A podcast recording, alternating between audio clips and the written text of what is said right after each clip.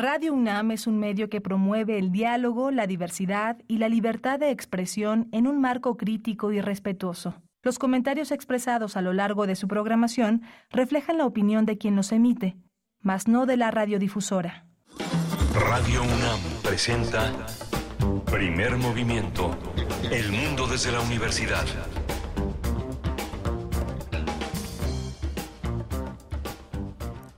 Hola, buenos días. Ya estamos aquí en primer movimiento. Estamos en Radio UNAM, en esta nave que navega de 7 de la mañana a, 10 eh, de la mañana. Empezamos a las 7.06, son las 7.06 de la mañana, porque bueno, ya ve la, la, la, la. Ayer mi compañera Berenice Camacho decía que para poder escuchar todos los eh, spots en Hilerita tenían que pasar 19 años. 19 años de una vida que en, eh, en de corridito implica pues casi casi salir de la de la adolescencia. Esto es eh, Radio UNAM, radio.unam.mx. Eh, primer movimiento es primer movimiento en Facebook, eh, P movimiento en lo que era Twitter o la, la plataforma X. Estamos también en la en radio.unam.mx en las redes sociales de Radio UNAM. Todo un equipo hace posible este contacto. Hoy es un viernes de complacencias. Recuerde que tenemos una serie de posibilidades de escuchar la música que nos gusta a lo largo de esta emisión de tres de, de tres horas. Hoy está Crescencio Suárez al frente de la, de la cabina, eh, ya alzando, alzando la mano, ya todos, todos estamos casi en camiseta, este calor que empieza muy temprano es, eh, es, es, es, algo que va a caracterizar lo que viene en una buena parte del año. Rodrigo Aguilar al frente de la producción ejecutiva, está Eduardo Castro en el servicio social apoyando todos los malabarismos y las cosas que hace Rodrigo Aguilar para que esto sea posible. Estamos eh, con un menú muy muy interesante. Hoy vamos a tener a dos bolivianos eh, muy muy importantes, muy ilustres que forman parte de nuestro panorama nacional, que son tan mexicanos como bolivianos, ambos hombres viajeros, hombres que han hecho un gran periplo en sus vidas para tratar de entender de qué se trata, de qué se trata esto. Vamos a abrir esta mañana con Rafael Archondo Quiroga. Él ha publicado una, un trabajo sobre Siles Suazo, Hernán Siles Suazo, un hombre que abrió los canales para la democracia en eh, Bolivia, una, una biografía, un trabajo biográfico, un trabajo de semblanza, un trabajo también hecho a varias manos, eh, aprovechando que la historia del presente es una forma de asomarnos a la segunda mitad del siglo XX latinoamericano. Rafael Archondo hizo un doctorado en investigación social y se especializó en ciencia política en la Flaxo. Él estudió periodismo profesional en la Complutense en Madrid y hizo su licenciatura en comunicación social en la Universidad Católica San Pablo de La Paz en Bolivia. Ese, ese él, es, él, ya tiene muchísimos años trabajando aquí entre nosotros. Eh, eh, estuvo como investigador dentro del Instituto de Investigaciones Sociales haciendo la historia de América Latina, un periodo que tiene que ver con la segunda mitad del siglo XX, como he dicho, desde la Guerra Fría, los movimientos armados en el Caribe, en el Cono Sur, en fin, un hombre, un hombre que ha hecho muchísimas contribuciones. Hoy vamos a hablar de esta, de esta gran figura, un hombre que no sé cómo, cómo veríamos hoy, Hernán Siles con el mundo de las redes sociales, de la gran presencia que diluye las fronteras entre países. Este hombre que fue, tuvo muchísimo, muchísimo cariño, muchísimo reconocimiento, una figura muy emblemática en América Latina, Hernán Siles y la llegada de la democracia a Bolivia.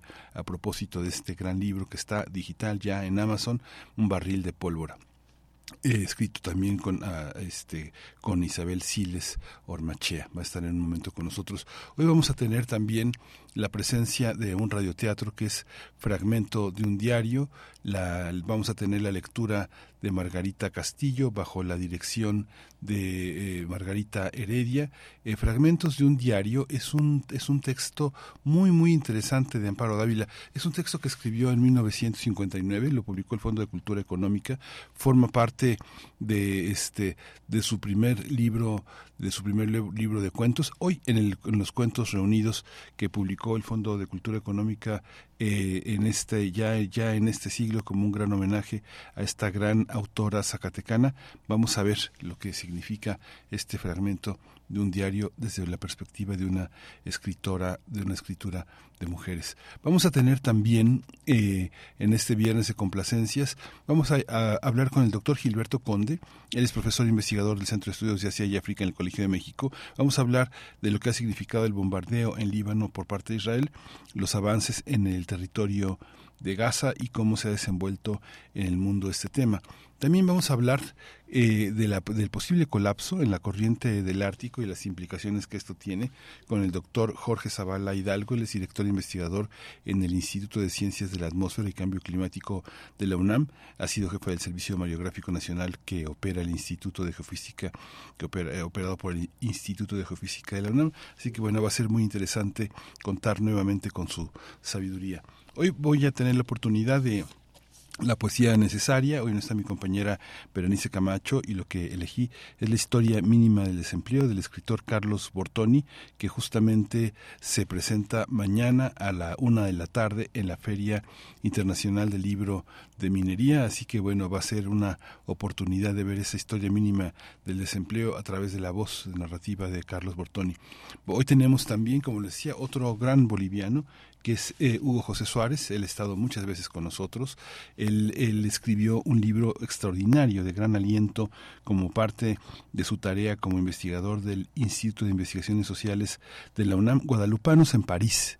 Pero eh, uno, uno deja de ver a Hugo un, pequeño tiempo y ya tiene dos libros.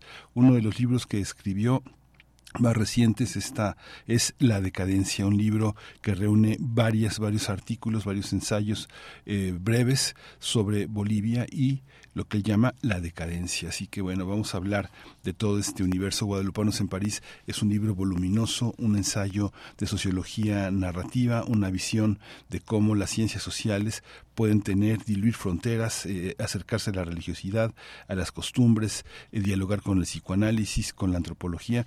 Un libro, un libro de verdad para, para pasado mañana. Y vamos a cerrar la edición de hoy con este trabajo que ha hecho Mario Iván Martínez, que es quien es él, él es, él es actor, él es un hombre un hombre que escribe y que ahora se aventó el, este hacer diario de un loco. Quienes tengan más de 50 años habrán visto habrán tenido oportunidad de ver esta interpretación con el gran actor Carlos Ansira, que fue quien eh, puso la literatura rusa en el teatro y este libro, este trabajo, pues es un, un clásico de la literatura rusa, Diario de un Loco, Mario Iván Martínez, conversaremos al final de este programa. Como es viernes de complacencias, vamos a entrar ya en materia con una propuesta de Marta Elena Valencia, una canción que se llama Queridas Hermanas, de Marta Albarrancín.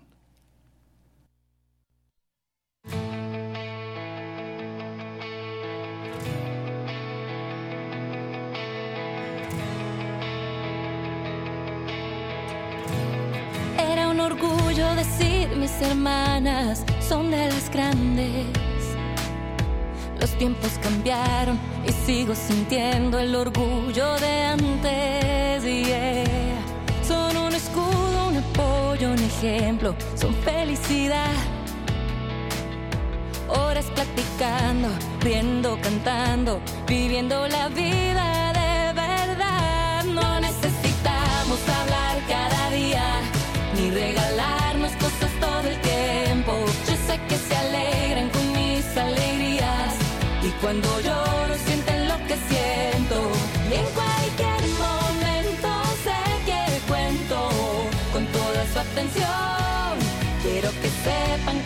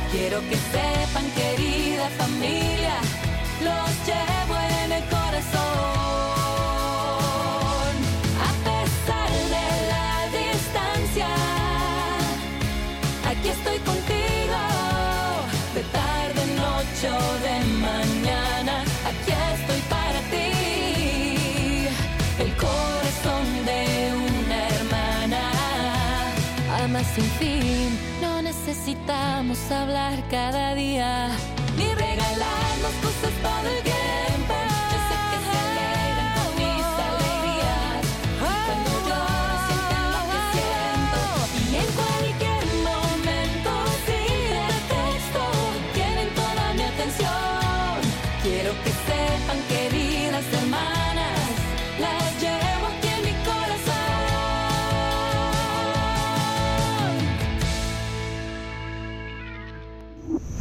Primer movimiento. Hacemos comunidad con tus postales sonoras. Envíalas a primermovimientounam.gmail.com Toma nota y conoce nuestra recomendación literaria. Sobre un barril de pólvora eh, es la obra que presentan eh, Rafael Archondo Quiroga y Isabel Siles Ormachea. Es una, es una biografía del expresidente boliviano Hernán Siles Suazo a 70 años de la insurrección del 9 de abril de 1952 y a 40 años de la reivindicación de la democracia. En ambos periodos, que fueron determinantes para la historia boliviana, el exmandatario desempeñó un rol fundamental. Los autores analizan, desglosan con una bibliografía eh, muy, muy amplia y una cronología muy informada sobre lo que podemos entender como los eh, siete hallazgos principales de esta, de esta vida. Sobre un barril de pólvora es, eh, cuestiona las teorías de que el movimiento nacionalista revolucionario, el MNR, se aprovechó de la insurrección obrera para emplear un programa desfavorable para la clase trabajadora. También excluyen la idea de que la Revolución Nacional Boliviana quedó inacabada o que fue traicionada.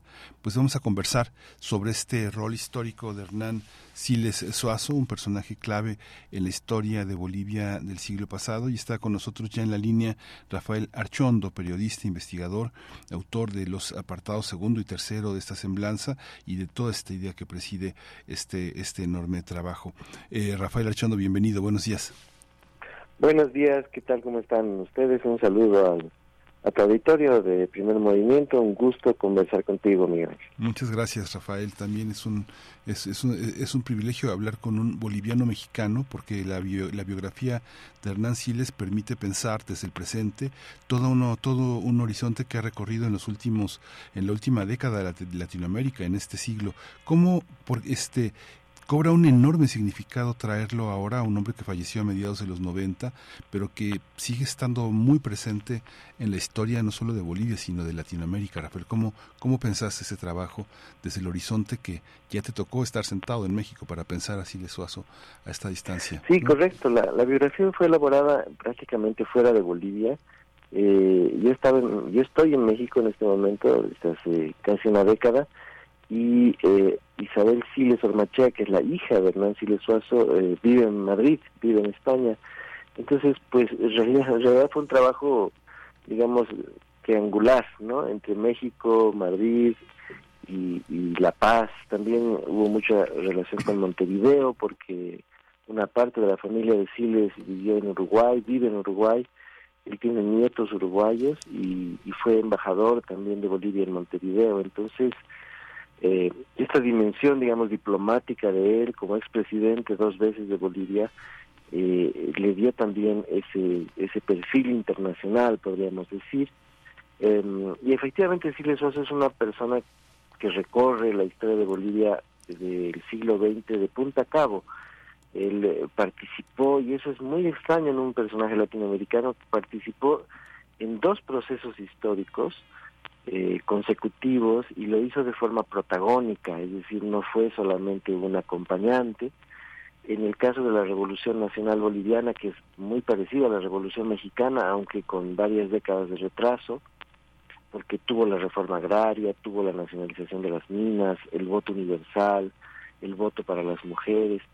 En el caso de la Revolución Boliviana, él fue prácticamente el conductor de la insurrección que, que, logró, digamos, una victoria militar el 9 de abril de 1952 y posteriormente en el momento en que se conquista la democracia en Bolivia, es decir, cuando se acaban las dictaduras militares, Silvio Suazo también es quien encabeza con tres victorias consecutivas electorales eh, este proceso.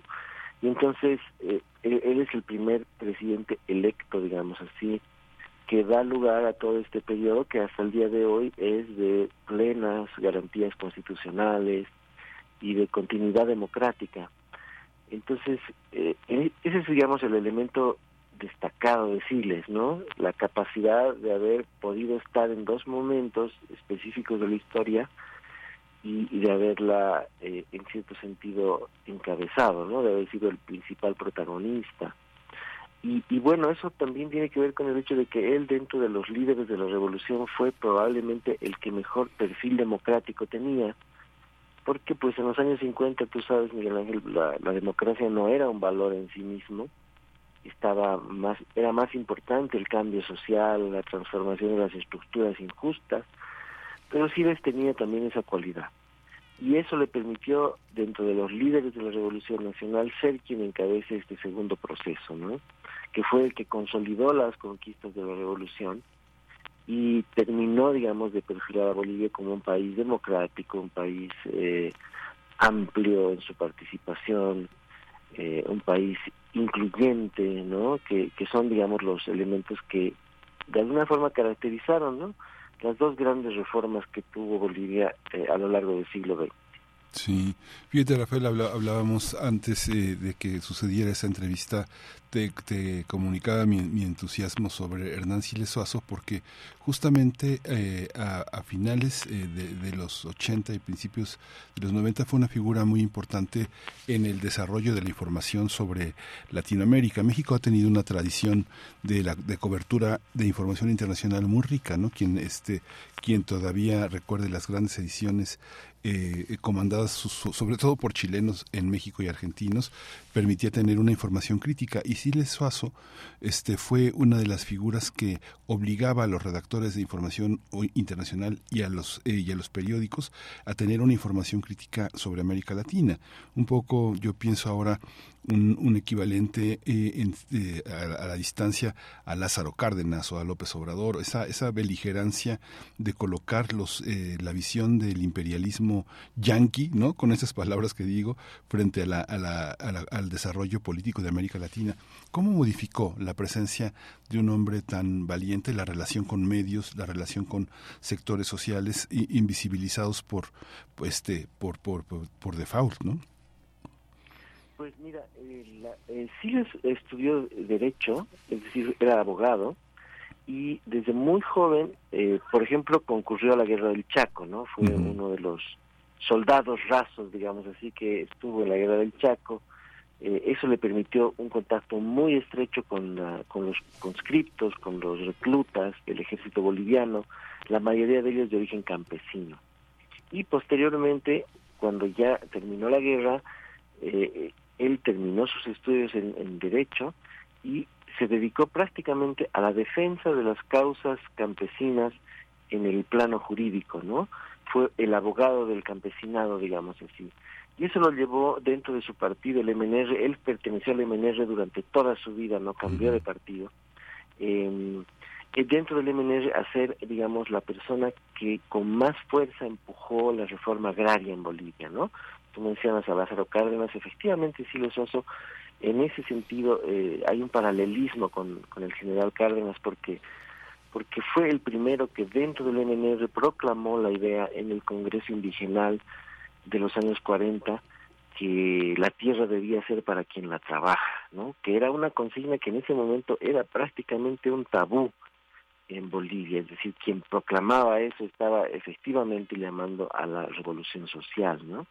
Y entonces Siles fue uno de los primeros, una de las primeras voces dentro del MNR, el Movimiento Nacionalista Revolucionario, que eh, hizo ese planteamiento de manera pública eh, frente a una masa de campesinos organizados ya en una especie de primeros sindicatos en los años 40, ¿no? Cuando el MNR ya comenzó a gobernar Bolivia en alianza con sectores militares. Entonces yo creo que sí ahí hay una enorme conexión. Eh, él desde muy joven bebió mucho de las ideas de, de, de Mariátegui, del marxista peruano, eh, que también tocó con mucha profundidad el tema campesino, el tema indígena en Perú. Eh, era un mariateguista y eh, digamos que todas esas ideas, también las de la Revolución Mexicana, ingresaron a través de Siles con mucha fuerza en el MNR. Eh, lo cual más adelante, pues efectivamente, eh, como tú mencionabas, eh, convergió con mucha fuerza eh, con la izquierda latinoamericana. Eh, hizo una alianza en los 80 para conquistar la democracia con el Partido Comunista, con el movimiento de la izquierda revolucionaria, que era, digamos, en ese momento parte de la nueva izquierda, como se la conocía, eh, al influjo de la revolución cubana, y entonces constituyó un frente político amplio, plural, un poco al estilo de la Unidad Popular en Chile, eh, y conquistó la presidencia en 1982, ¿no? Eh, esa fue, digamos, la, la, la capacidad que tuvo Siles de articular su nacionalismo revolucionario con la izquierda que en ese momento eh, comenzaba a también eh, adquirir fuerza, podríamos decir. Y entonces ese gobierno de izquierda de Siles del 82 al 85 fue precursor también de los posteriores cambios que vivió Bolivia ya en el siglo XXI. Sí, es muy interesante todo, esta, todo este planteamiento para nuestros radioescuchas. Que no sepan qué es la guerra del Chaco, pues es uno de los conflictos en Sudamérica más importantes en el siglo XX, entre 1932 y 1935, entre Paraguay y este y y, y, Bolivia en ese en esos en esos años que los 30 los años del cardenismo también aquí ahora que lo, lo comentamos aquí este fue eh, Hernán Siles a esa guerra. A lo largo de la del desarrollo de esta vida este Rafael hay una hay una idea de un hombre que cuyo padre fue eh, presidente de Bolivia de 1926 a 1930 y que estudió derecho. Digamos que Hernán Siles fue un hombre privilegiado y a lo largo de mucho de, mucho desarrollo de la de este de este libro parece un mundo de blancos, ¿no? Parece que los indígenas por momentos no existen, pero después van apareciendo a lo largo del pensamiento de Hernán Siles Oazo como una necesidad de colocar el derecho al servicio de una sociedad muy desigual. ¿Cómo cómo ¿Cómo se observa a lo largo de ese desarrollo de la política en Bolivia la aparición del mundo indígena? Pues mira, es interesantísimo lo que me planteas porque efectivamente en Chile Suazo está esa esa influencia muy fuerte por un lado de las élites políticas bolivianas eh, a partir del, del padre que él tuvo de un presidente como Hernando Siles, ¿no? que fue muy popular entre los jóvenes que marcó un cambio fundamental, que fue el hombre que evitó que la guerra del Chaco se produjera, luego ya no fue posible frenarla, pero que le ahorró uh, varios años de sacrificio, eh, porque esta fue una guerra efectivamente inútil a Bolivia, eh, y entonces Siles creció un poco bajo la influencia muy fuerte de su padre, ¿no? que habiendo sido presidente de Bolivia, pues efectivamente marcó de alguna manera su destino, porque lo colocó en la línea de la política, y eh, de alguna manera también la forma en que Hernando Siles fue derrocado, uh -huh. fue echado del poder, eh, marcó mucho la vida de Siles, porque fue una, eh, un derrocamiento violento, donde la violencia no provino, por ejemplo, de las élites, sino más bien de muchos sectores populares, ¿no? Y entonces Siles, eh, en ese momento, albergó dentro de su corazón, digamos, la idea de que toda violencia era absolutamente contraproducente, ¿no? Que, que ninguna violencia, incluso aquella que viniera del pueblo, podía ser aceptada. Y, y, yo creo que esa fue una de sus características fundamentales, es decir, eh, Siles fue una persona reformista, fue un revolucionario en el sentido de que sí había que tomar las armas en algún momento y él lo hizo, ¿no? Pero que siempre pensó que el destino final de cualquier transformación debía ser la, la, la reconciliación entre bolivianos. ¿no? Y entonces una de sus frases más famosas es cuando el MNR estaba muy reprimido, cuando estaba en la clandestinidad, él dijo, eh, volveremos, gobernaremos y perdonaremos, ¿no? Eh, esta idea del perdón estuvo muy fuerte en la, en la, en la idea de Siles, ¿no? Y tiene que ver básicamente con el modo también en que el mundo indígena se ha comportado, digamos, en, en Bolivia, ¿no? Eh, los indígenas obviamente han exigido con mucha vehemencia sus demandas, pero lo han hecho también eh, bajo las formas que Siles eh, pensaba que eran las adecuadas, ¿no? Eh, el acceso al poder en general ha sido democrático. La revolución boliviana encauzó al pueblo boliviano hacia la democracia, llamó a elecciones permanentemente, constituyó instituciones, a diferencia, por ejemplo, de la revolución cubana. ¿no? Y ahí Siles tenía una clara diferencia con el modelo cubano. Es decir, para él las instituciones, la democracia, el voto eran centrales. Y, y una cosa que también se le atribuye a él es la frase de dictadura, ni siquiera, dictadura nunca, ni siquiera la del proletariado. ¿no? Sí. Eh, en ese sentido, hay que entender que sí, él formó parte de la izquierda latinoamericana, formó parte de esa corriente nacionalista, pero en ningún momento doblegó su convicción democrática. O sea, nunca pensó que con tal de lograr un cambio había que eh, ejercer el abuso, ¿no? Del poder.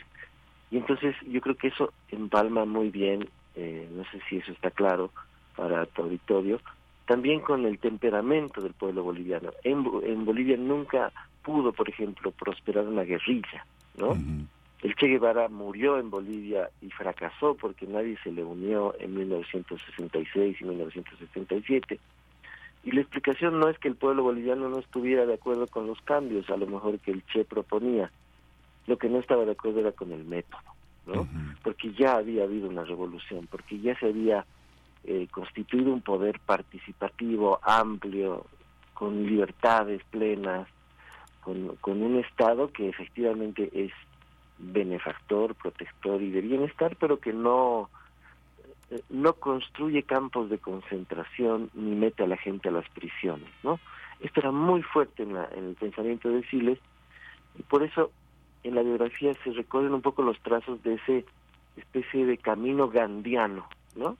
Que Siles eh, se empeñó en seguir hasta el último eh, día de su vida. Sí, sí, es muy interesante esto, esto que comentas. Habría, eh, habría que decir, este, eh, eh, hay una, un amplio, un amplio ensayo sobre esta visión que hace Paco Ignacio Taibo II en una serie que, que tuvo, que es accesible en, eh, que este, en su biografía del Che y en una serie de programas que después hizo para hablar sobre, sobre el Che, que es, eh, este aspecto es muy interesante porque además Hernán Siles eh, está muy ligado a los medios de comunicación. Inti, que fue un periódico, es un periódico boliviano señero, este, y, y luego la radio fueron medios que eh, utilizó para comunicarse con una sociedad en la que jamás clausuró el sentido de esta participación de los medios públicos como una manera de comunicarse. Es algo que también caracteriza esa defensa de la democracia. Y a mediados de los 40, el poner en escena eh, algo que se llamó, no, corrígeme, este, justicia indígena, que fue prácticamente toda, toda una serie de planteamientos que van a marcar su presencia en la segunda mitad del siglo XX en Bolivia, que son toda una serie de derechos patrimoniales para los bolivianos, pero que visibilizan a los indígenas bolivianos también, ¿no? Sí, efectivamente, yo en realidad la anterior respuesta debería haberla encaminado hacia lo que tú me dices en este momento, ¿no? Que está en el libro. Él es un pionero en el planteamiento de un sistema eh, de justicia eh, que sea propiamente indígena, ¿no? Es decir, como abogado, como conocedor, digamos, de los litigios y los pleitos legales que, se, que se desarrollaban en esos momentos en la búsqueda, digamos, de recuperar tierras a partir de procesos legales y no a partir del uso del fusil, eh, también efectivamente Siles le da un cauce institucional al reparto agrario, ¿no? Y no solo propone antes de la reforma agraria un sistema judicial propiamente campesino, manejado en las lenguas originarias, construido bajo los criterios y, y pautas de esa civilización, la civilización de los incas, sino que más adelante también la reforma agraria tendrá esa característica y efectivamente sí les recuperará, por ejemplo, eh, la experiencia traumática de la Revolución Mexicana, ¿no? Eh, en un sentido negativo, es decir, en gran medida la revolución boliviana aprende de México que, que debe eh, ejecutarse de forma pacífica, de forma concertada, de forma acordada, ¿no? Y lo que hace el, la revolución es construir una red de sindicatos, eh, inviabilizar la red de asociaciones de terratenientes que existía y a partir de esa situación, de esa correlación de fuerzas, determinar un proceso de reparto agrario muy rápido, muy ágil y conducido básicamente por las comunidades, no por las autoridades, ¿no? Eh, como, no como una prebenda que el Estado le entrega generosamente a la gente, sino un reparto que viene desde abajo, decidido desde abajo, un poco al sentido, en el sentido de Emiliano Zapata, ¿no? Eh, y de esa forma Bolivia se ahorra un baño de sangre. Y creo que, que tanto la, la disposición de instituciones propias de los indígenas, la constitución de un proceso endógeno de reparto agrario donde el Estado solamente supervisa, también hizo que la revolución boliviana eh, costara muy pocas vidas humanas, ¿no? Y creo que Siles también es parte, digamos, de este logro, es tiene el mérito de haber imaginado, digamos, un proceso que supiera corregir, ¿no? La enorme violencia que, que vivió México después de la revolución. Sí, es, eh, es, es, un libro que es muy aleccionador en muchos sentidos porque hay una, hay una visión muy, muy, muy ecuménica, muy amplia de todo lo que nos han heredado, las, lo que, el legado de las ciencias sociales en América Latina, que gracias a, al desarrollo de las universidades ha progresado, pero también es, es, una, es una historia es una historia sobre Siles Suazo, pero también hay una serie de personajes entrañables muy importantes que no, que no están disminuidos por ese eje biográfico que es Hernán Siles. Y pienso en, en alguien como Víctor Paz Estensoro. Eh, él vivió mucho más tiempo que, a pesar de ser más joven que, que eh, Hernán Siles. Hernán Siles nació en 1913 y Estensoro en 1907. Este Giles muere a mediados de los 90 y Estensoro muere a principios de este siglo, pero es una figura que también permite entender muchos de los procesos institucionalizadores de la política en América Latina, un país que suele estar lejos de los focos informativos internacionales, este Rafael. ¿Cómo, cómo, cómo jugaron tanto Isabel como tú, con la presencia de todos estos personajes eh, bolivianos eh, internacionales al, eh, en, en, este libro? Pues esto es muy interesante. Lo que lo que caracterizó al MNR como partido político en Bolivia fue la existencia de cuatro caudillos, ¿no? Cuatro líderes que al mismo tiempo compitieron por el poder y en cierto sentido eh, a veces coordinaron acciones y a veces se enfrentaron. Y esos líderes están efectivamente también retratados en el libro. Naturalmente está Hernán Siles Suazo, está quien tú mencionas, Víctor Paz Estensoro, que fue cuatro veces presidente de Bolivia, una, digamos, la figura central de la Revolución Nacional. Y también están eh, los dirigentes Walter Guevara Arce, que fue presidente y canciller, y Juan Lechino Kendo, que fue dirigente sindical, una especie de líder máximo de los mineros en Bolivia, ¿no? Y eh, de alguna manera se, se especula en el libro sobre el hecho de que a veces en los partidos políticos, en los grandes movimientos sociales que hay en el mundo, eh, pueden convivir o coexistir estas cuatro personalidades, ¿no? Una especie de sociología del directorio revolucionario, se podría decir, eh, que hay un intento de hacer eso porque efectivamente los cuatro son complementarios y en el momento en que los cuatro se separan o tienen divergencias, el MNR entra en crisis, ¿no? Como que cada uno buscaba objetivos eh, particulares, pero que al mismo tiempo se necesitaban entre sí. Entonces, Siles era el hombre práctico, el hombre que prácticamente dormía vestido, ¿no? Porque estaba permanentemente bajo el riesgo de ser arrestado, de ser deportado, eh, Siles era un gran conspirador, ¿sí? Paz Estensoro era un gran estadista, es decir, un hombre que conocía mucho de políticas públicas, que estaba casi organ organizado su vida para ser presidente, que tenía, digamos, hábitos muy austeros, eh, que leía mucho y que tenía una gran conexión internacional, como tú lo decías, ¿no? Walter Guevara era, por su parte, eh, más bien un doctrinario, un hombre que había estudiado marxismo, que, que desde hace mucho tiempo tenía relación, fue fundador del Partido Comunista en su momento, eh, y que tenía, por lo tanto, digamos, una cultura muy amplia en ese sentido y, una capacidad también para relacionarse igual con el mundo. Y Juan Lechín era un hombre eh, simpático, agradable, encantador, alguien que uno siempre quería tener en la mesa, ¿no? Eh, en la comida para conversar, o sea, que siempre garantizaba una buena fiesta, eh, muy seductor, muy mujeriego, y que de alguna manera tenía la conexión fuerte con la gente, ¿no? Es decir, una muy fuerte, un fuerte arrastre popular.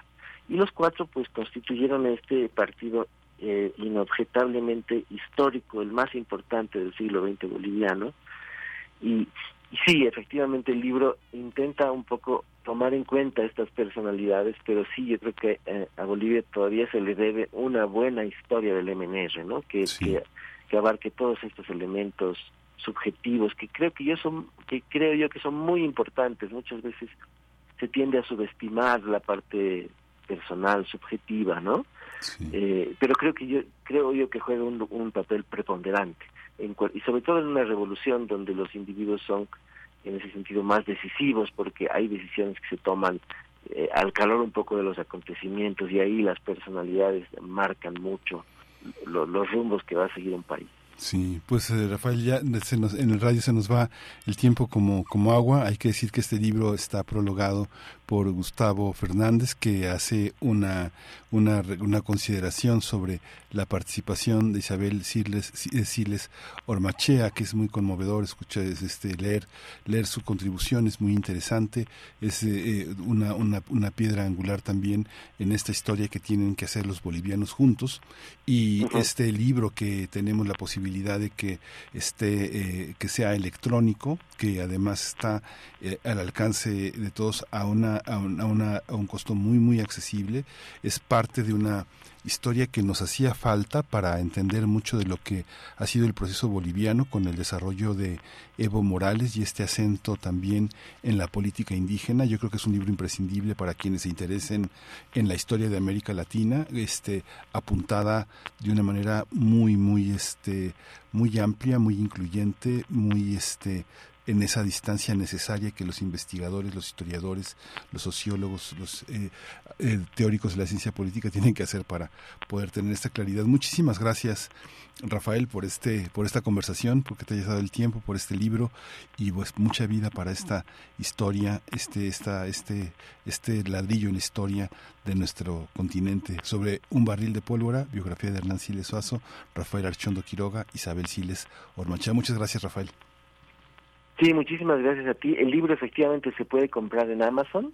Perdón por la publicidad, pero creo que eh, lo, decidí promocionarlo contigo, Miguel Ángel, porque eh, pues hablar de un libro que no se puede adquirir es un poco complicado, ¿no? Es decir, te deja un sabor a poco. Entonces yo creo que ahora que se puede comprar, que es, el libro salió en 2022, pero ahora ya está accesible, ¿no? Acaba de salir en, las redes, en, la, electrónico, entonces pues está, digamos, accesible al público, como tú dices, en un precio bastante bueno y, ojalá, ojalá realmente podamos establecer esta comunicación entre historias, ¿no? La historia de México y la historia de Bolivia tienen muchos paralelismos y creo que nos sirve para aprender una de la otra. Sí, muchísimas gracias. Muchísimas gracias, Rafael. Hasta pronto. Gracias. Un abrazo. Pues vamos a ir directamente a nuestro radioteatro. Es un fragmento del diario de e. Amparo Dávila, forma parte de los cuentos que publicó en 1959, está este, dirigido por Margarita Heredia y está en la voz de Margarita Castillo. Vamos, a, vamos al... Cuando cuentes cuentos, recuerda los de primer movimiento.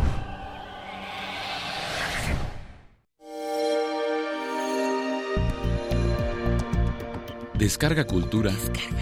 Punto UNAM.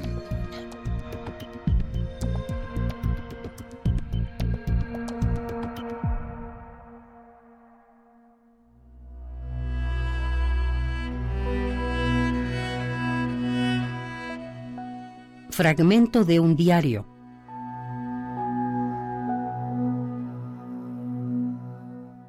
Amparo Dávila.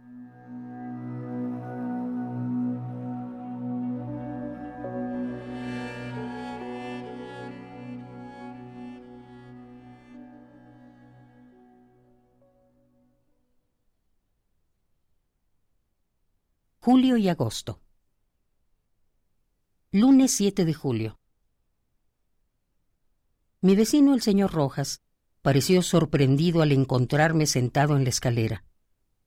Seguramente lo que llamó su atención fue la mirada, notoriamente triste.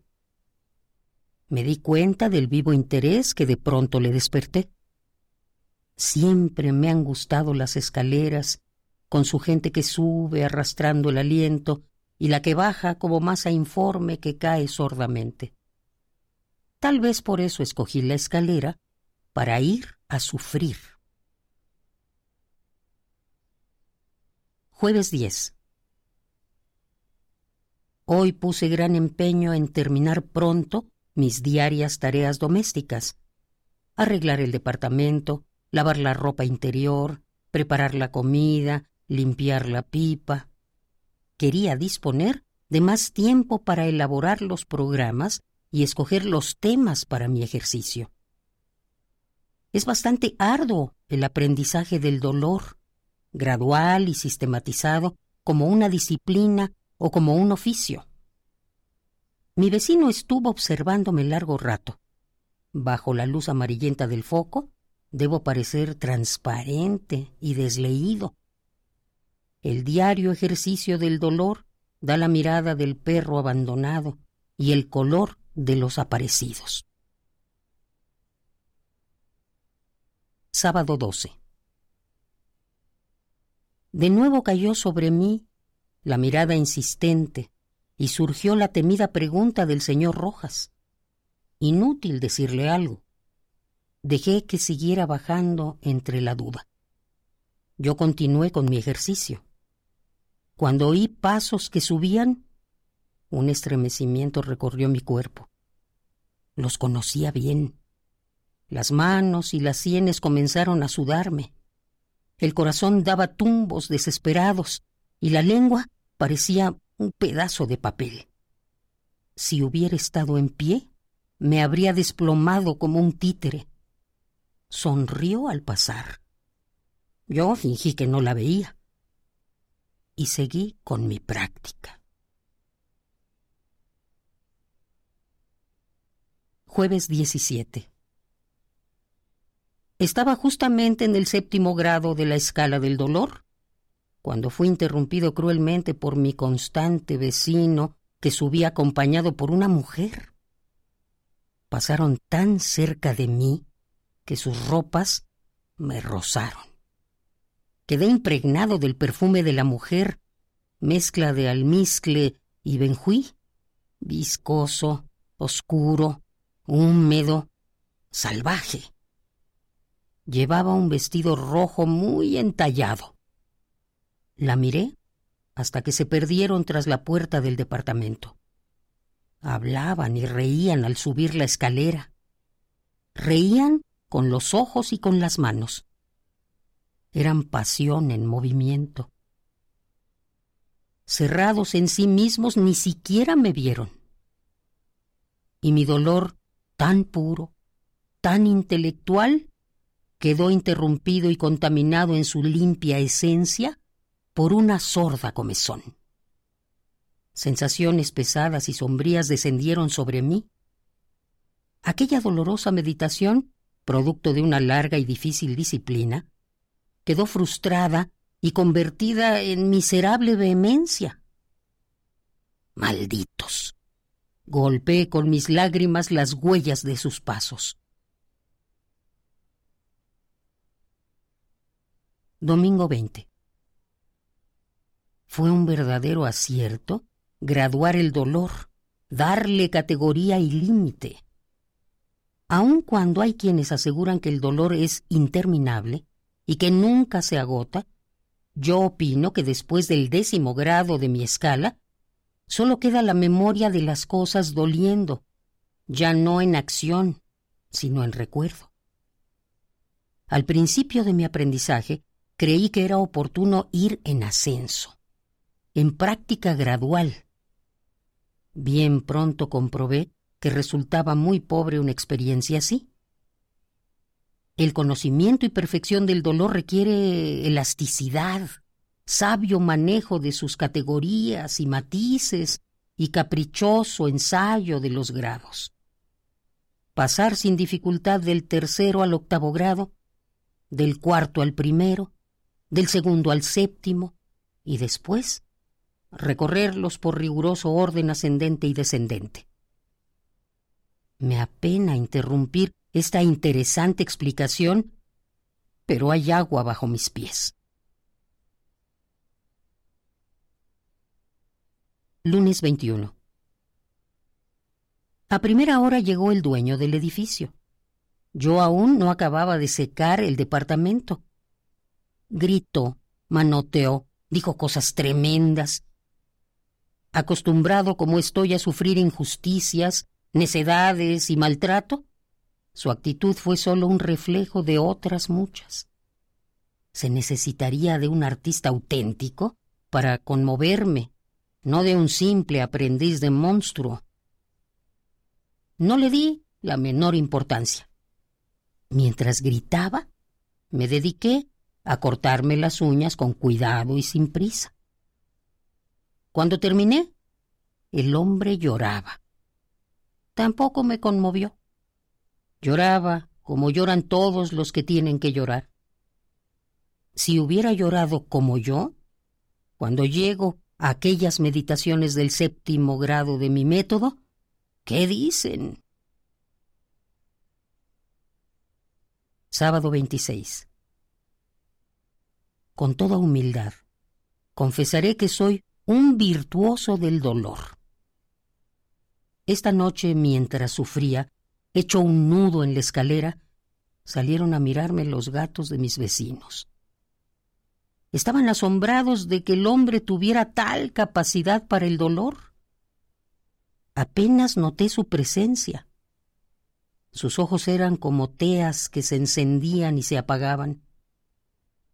Debo haber llegado con toda seguridad al décimo grado. Perdí la cuenta porque el paroxismo del dolor así como el del placer, envuelve y obnubila los sentidos. Miércoles 30. Estoy tan sombrío, tan flaco y macilento, que a veces cuando algún desconocido sube la escalera, enloquece al verme. Yo estoy satisfecho con el aspecto logrado. Es fiel testimonio de mi arte, de su casi perfección. Domingo 3 de agosto. No sé cómo ni con qué palabras describir lo que hoy pasó. Aún tiemblo al recordarlo. Fue hace unas horas y no salgo de la sorpresa. El remordimiento que tanto practico ahora cobra novedad y me ha convertido en su presa. Es como si lo hubieran creado justamente cuando yo dominaba la escala completa, cuando era todo un artista. He caído en un error imperdonable, fuera de oficio, inaudito y funesto. Si una sola vez hubiera dejado de practicar las disciplinas que este arte exige, diría que era la consecuencia lógica, pero he sido observante, fiel. Jueves 7. No sé si podré salir de esta funesta prueba. Hoy trabajé tres horas seguidas, lo cual es agotante y excesivo, en el sexto grado de mi escala, el más indicado para casos como este. Sufrí como nunca, tanto que los vecinos me recogieron desmayado al pie de la escalera. Aquí, bajo los vendajes, está la sangre coagulada, las carnes abiertas. Tendré que aumentar o incluir como variedad del quinto grado este de las heridas reales. No se me había ocurrido antes. Quizá fue una inspiración divina esta caída de la escalera, un abrir los ojos a nuevas disciplinas. Martes 12. No he podido olvidar. Quizás sea castigo a mi soberbia, pues empezaba a sentirme seguro, a soñar que manejaba el oficio con maestría. Lo escribí el sábado 26 de julio. Fatal confesión. Las palabras traicionan siempre y se vuelven contra uno mismo. Si solo lo hubiera pensado. He tenido que practicar hasta el agotamiento los grados sexto y noveno, dos horas cada uno. Después tuve que huir precipitadamente a mi departamento por temor de que aquello volviera a suceder. Viernes 15. Otra vez sucedió. Cuando el último sol de la tarde bañaba los peldaños de la escalera, siento su mano aún entre mis manos que le huían. Su mano tibia y suave. Dijo algo, yo no la oía. Sus palabras eran como bálsamo sobre mis llagas. No quise saber nada. Me estaba prohibido. Pronunciaba mi nombre. Yo no la escuchaba. Mis esfuerzos, mis propósitos y todo mi arte se estrellarían ante su mirada de siervo, de animal dócil. El arte es un sacrificio, renuncia, la vocación es vital marca de fuego, sombra que se apodera del cuerpo que la proyecta y lo esclaviza y consume. Ni siquiera una vez volví la cabeza para mirarla. Lunes 18. Me arranqué las vendas y la sangre dejó su huella en la alfombra. También sangro interiormente. Recuerdo la tibieza de sus manos, esas manos que quizá ahora mismo acarician otro rostro. Por primera vez en mucho tiempo no salí a sentarme en la escalera. Temía que llegara en cualquier momento. Temía que dispersara mi dolor con su sola presencia. Sábado 23. En la mañana vino el señor Rojas. Pensó que algo me había sucedido al no verme en mi acostumbrado rincón de la escalera. Me trajo unas frutas y un poco de tabaco. Sin embargo, sospecho que no es sincero en su preocupación. Hay algo secreto y sombrío en su actitud. Quizás intenta comprar mi silencio yo he visto a las mujeres que meten su departamento. Quizás quiere... Martes 26. Junto a la puerta cerrada, para sentirme más cerca de la escalera, practiqué el cuarto y el séptimo grados. Oí sus pasos que se detenían varias veces del otro lado. Sentí el calor de su cuerpo a través de la puerta. Su perfume penetró hasta mi triste habitación. Desde afuera turbaba mi soledad, violentando mis defensas. Comprendí entre sollozos que la amaba. Viernes 29. La amo. Sí, y es mi peor enemiga, la que puede terminar con lo que constituye mi razón de ser. La amo desde que sentí su mano entre mis manos. Si yo fuera un individuo común y corriente, como el señor Rojas o como el dueño del edificio, me acostaría con ella y sería el náufrago de su ternura. Pero yo me debo al dolor al dolor que ejercito día tras día hasta lograr su perfección, al dolor de amarla y verla desde lejos a través de una cerradura. La amo, sí, porque se desliza suavemente por la escalera como una sombra o como un sueño, porque no exige que la ame y sólo de vez en cuando se asoma a mi soledad. Domingo 31. si solamente fuera el dolor de renunciar a ella. Sería terrible, pero magnífico. Esta clase de sufrimiento constituye una rama del octavo grado. Lo ejercitaría diariamente hasta llegar a dominarlo. Pero no es solo eso. Le temo. Son más fuertes que mis propósitos su sonrisa y su voz. Sería tan feliz viéndola ir y venir por mi departamento mientras el sol resbalaba por sus cabellos. Eso sería mi ruina, mi fracaso absoluto. Con ella terminarían mis ilusiones y mi ambición.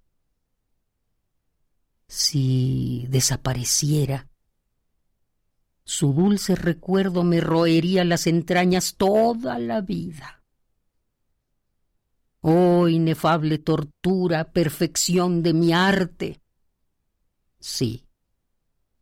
Si mañana leyera en los periódicos Bella joven muere al caer accidentalmente de una alta escalera.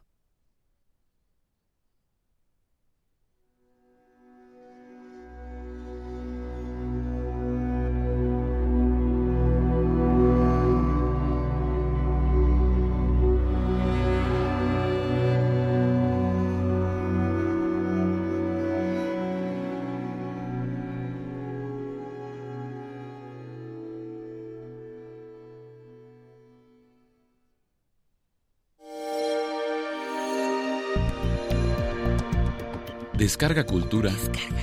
Punto UNAM.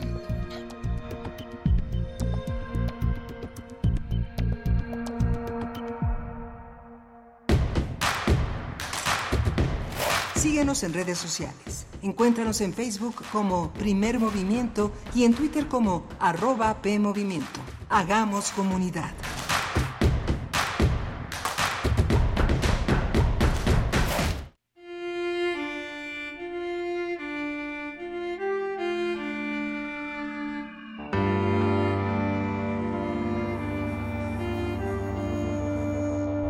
Está usted escuchando Radio UNAM.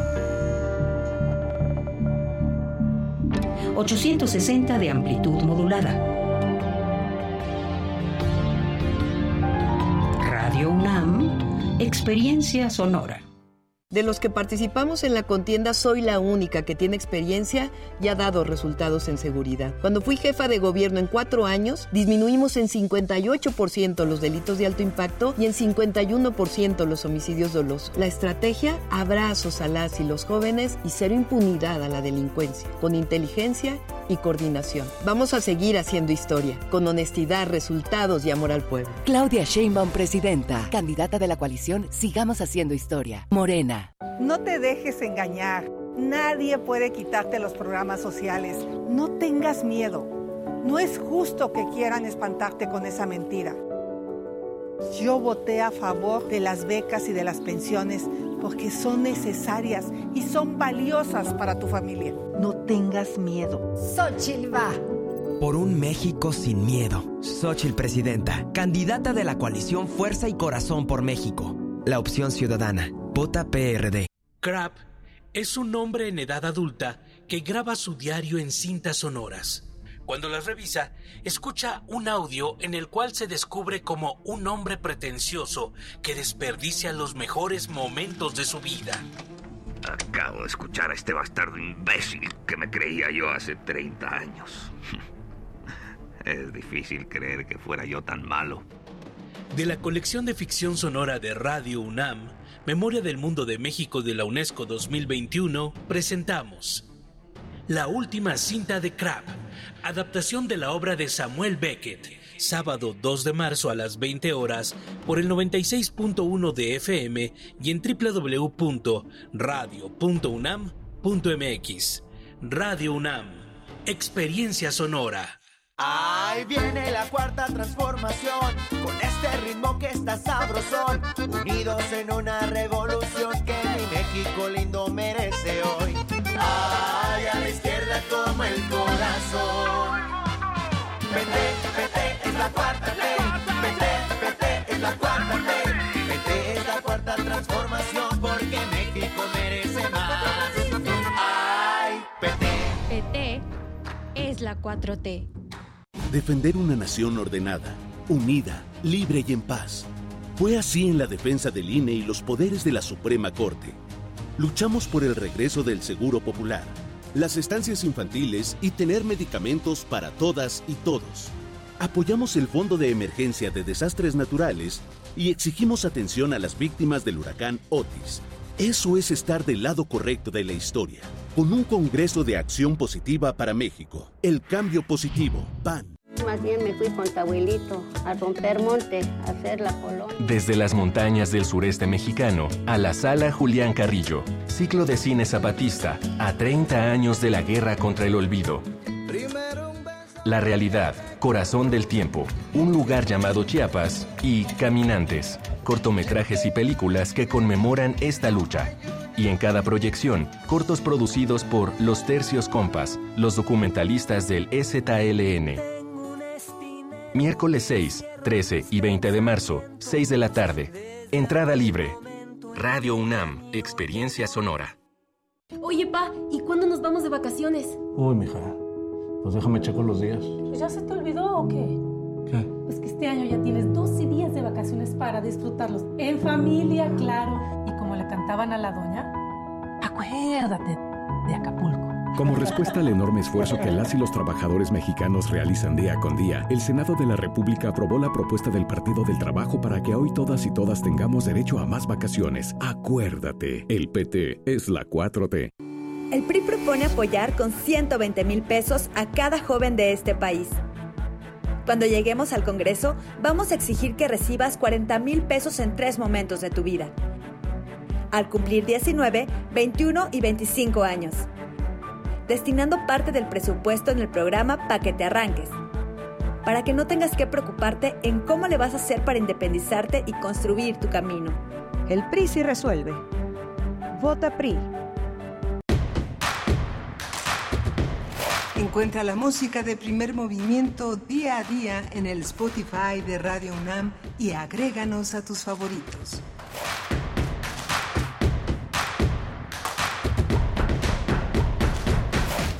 Hola, buenos días. Ya estamos de regreso aquí en la segunda hora de primer movimiento y arrancamos enlazándonos a la radio Nicolaita, esta gran radio universitaria allá en Morelia, Michoacán, que se expande pues a un horizonte amplio que nos permite la comunicación digital y las redes sociales de conectarnos. Gracias Radio Nicolaita, gracias a todos los que hacen posible este esfuerzo de comunicación y por alojarnos en esta en este tiempo de 8 a 9 en su programación habitual de lunes a viernes. Estamos aquí en Radio UNAM, eh, primer movimiento en Facebook, P Movimiento en X, en, eh, en esta plataforma que antes era Twitter, y estamos en radio.unam.mx. Eh, los contenidos a lo largo de la semana que han podido ser de su interés han quedado en nuestras redes sociales para que los consulten podcast.unam.mx, radio.unam.mx, que es eh, el espacio donde alojamos el patrimonio informativo, interpretativo de nuestra radio universitaria. Tuvimos en la mañana una, una, un arranque muy interesante, pudimos conversar con, eh, con, con, Rafael Archondo, autor de, eh, de, un libro fundamental para la historia de América Latina. Eh, es un, sobre un barril de pólvora, un libro que está ya accesible en las plataformas digitales, que tiene eh, es muy accesible en su costo y permite tener una visión de la historia latinoamericana muy muy importante. Vamos a este, escuchamos también en la selección de descarga cultura eh, el fragmento de un diario de la gran cuentista Amparo Dávila en la dirección de Margarita Heredia y en la extraordinaria voz de Margarita Castillo. Vamos a tener una, una hora interesante, vamos a tener la presencia de Gaza, la presencia triste de lo que ha sucedido en este, en este eh, eh, en Israel, en la franja de Gaza. Vamos a hablar con el doctor Gilberto Conde para hablar del bombardeo en Líbano por parte de Israel. Dice que murieron unos, eh, murieron unos palestinos, no murieron, fueron asesinados. Y no fue un incidente, sino algo que está en la polémica internacional sobre una, una, una cuestión ventajosa en, una, en, un, en un espacio donde amenaza la hambruna cerca de 300.000 personas que están eh, con muy, muy poca agua potable, prácticamente sin alimentos. Las personas que están enfermas no tienen, no tienen suficiente medicamento para recuperarse y la enfermedad pues es algo que se extiende, ¿no? Esa es inimaginable la enorme crisis que se vive allá. Gilberto Conde accede a conversar con nosotros, él es profesor investigador del Centro de Estudios de Asia y África en el Colegio de México, uno de nuestros grandes especialistas, de los grandes conocedores del orbe, del orbe internacional. Vamos a tener también el posible colapso de la corriente del Ártico y sus implicaciones. Vamos a hablar con el doctor Jorge Zavala Hidalgo. Ya hemos estado con él, él, es director e investigador del Instituto de Ciencias de la Atmósfera y Cambio Climático de la UNAM. Ha sido un hombre muy importante en el Servicio Mariográfico Nacional que opera el Instituto de Geofísica de la UNAM, editó la revista Atmósfera, coordinó el Servicio Meteorológico Nacional de la Conagua durante un tiempo importante. Así que bueno, va a ser una segunda hora muy, muy interesante para todos nosotros. Y bueno, vamos a tener hacia el final del programa una conversación con el sociólogo, con el escritor, eh, con el ensayista Hugo José Suárez, que presenta eh, Guadalupanos en París, un trabajo verdaderamente interesantísimo sobre la presencia de un fenómeno tan, tan importante como el guadalupanismo en, en Europa. Y eh, presenta también Hugo, eh, Hugo José Suárez un libro polémico, un libro que ha reunido varios de sus pensamientos, de sus ideas a lo largo de un proceso complejo que es el proceso de, eh, de, inestabilidad enorme en el gobierno de Bolivia, de Evo Morales a nuestros días. Así que bueno, vamos a tener mucho de qué hablar. Al final también vamos a hablar con un gran actor, un gran director, un gran escritor que es Mario Iván Martínez, que se echó un trompo a la uña nada menos que está trabajando sobre el diario de un loco, quienes tuvimos el privilegio de ver a Carlos Ancira en aquellos años 80, principios de los, en los años 80, eh, interpretar allá en el Poliforum Siqueiros, Diario de un Loco, pues sabrán de qué hablamos cuando alguien tan eh, con tantas dotes toma esa aventura. Pues nos vamos ya a nuestra nota, a nuestra nota internacional. Primer movimiento. Hacemos comunidad con tus postales sonoras envíalas a primermovimientounam.gmail.com Nota del día. Pues nos ponemos al día con la información relativa a este conflicto. Israel reveló que realizó ataques aéreos contra sitios de armas en Hezbollah, en el sur del Líbano, y que interceptó varios cohetes disparados desde Líbano hacia Israel. También informó sobre nuevos ataques aéreos en la zona de Khan Yunis, en el sur de Gaza, así como las operaciones terrestres en esa zona y en el norte principal de la ciudad en la franja de Gaza.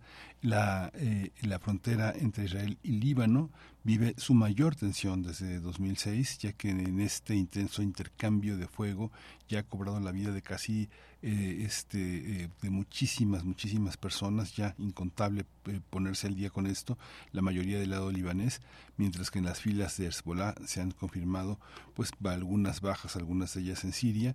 En Israel han muerto 16 personas en la frontera norte, entre ellos 10 soldados, 6 civiles, mientras que del otro lado de la frontera han fallecido unas 282 personas, incluyendo unos 32 integrantes de milicias palestinas, un soldado, 34 civiles, un recuento un recuento que es este muy muy doloroso. Desde el pasado 7 de octubre han muerto casi 30.000 personas, 21.000 niños y mujeres, como consecuencia de esta campaña militar de Israel desencadenada tras el ataque que se cometió ese mismo día por el grupo islamista contra territorio israelí, en el que murieron cerca de 1.200 personas y otras 230 fueron secuestradas.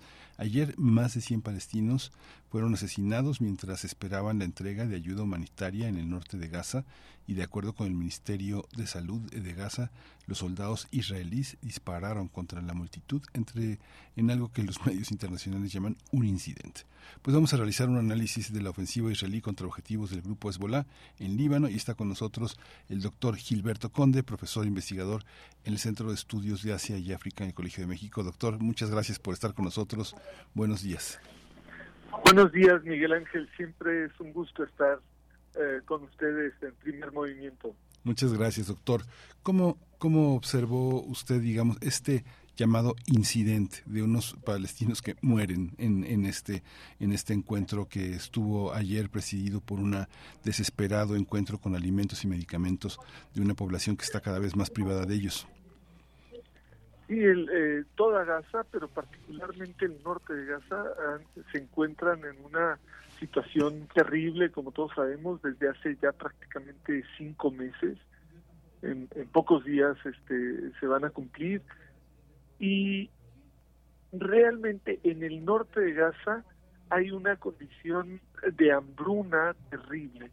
Esta hambruna no es una hambruna por uh, una catástrofe natural o por pobreza o por mala administración, no, es, esta hambruna ha sido provocada por el asedio, la decisión del Estado israelí de evitar que entren eh, alimentos, medicamentos, combustible, incluso agua a todo el territorio de Gaza, pero particularmente al norte del territorio de Gaza.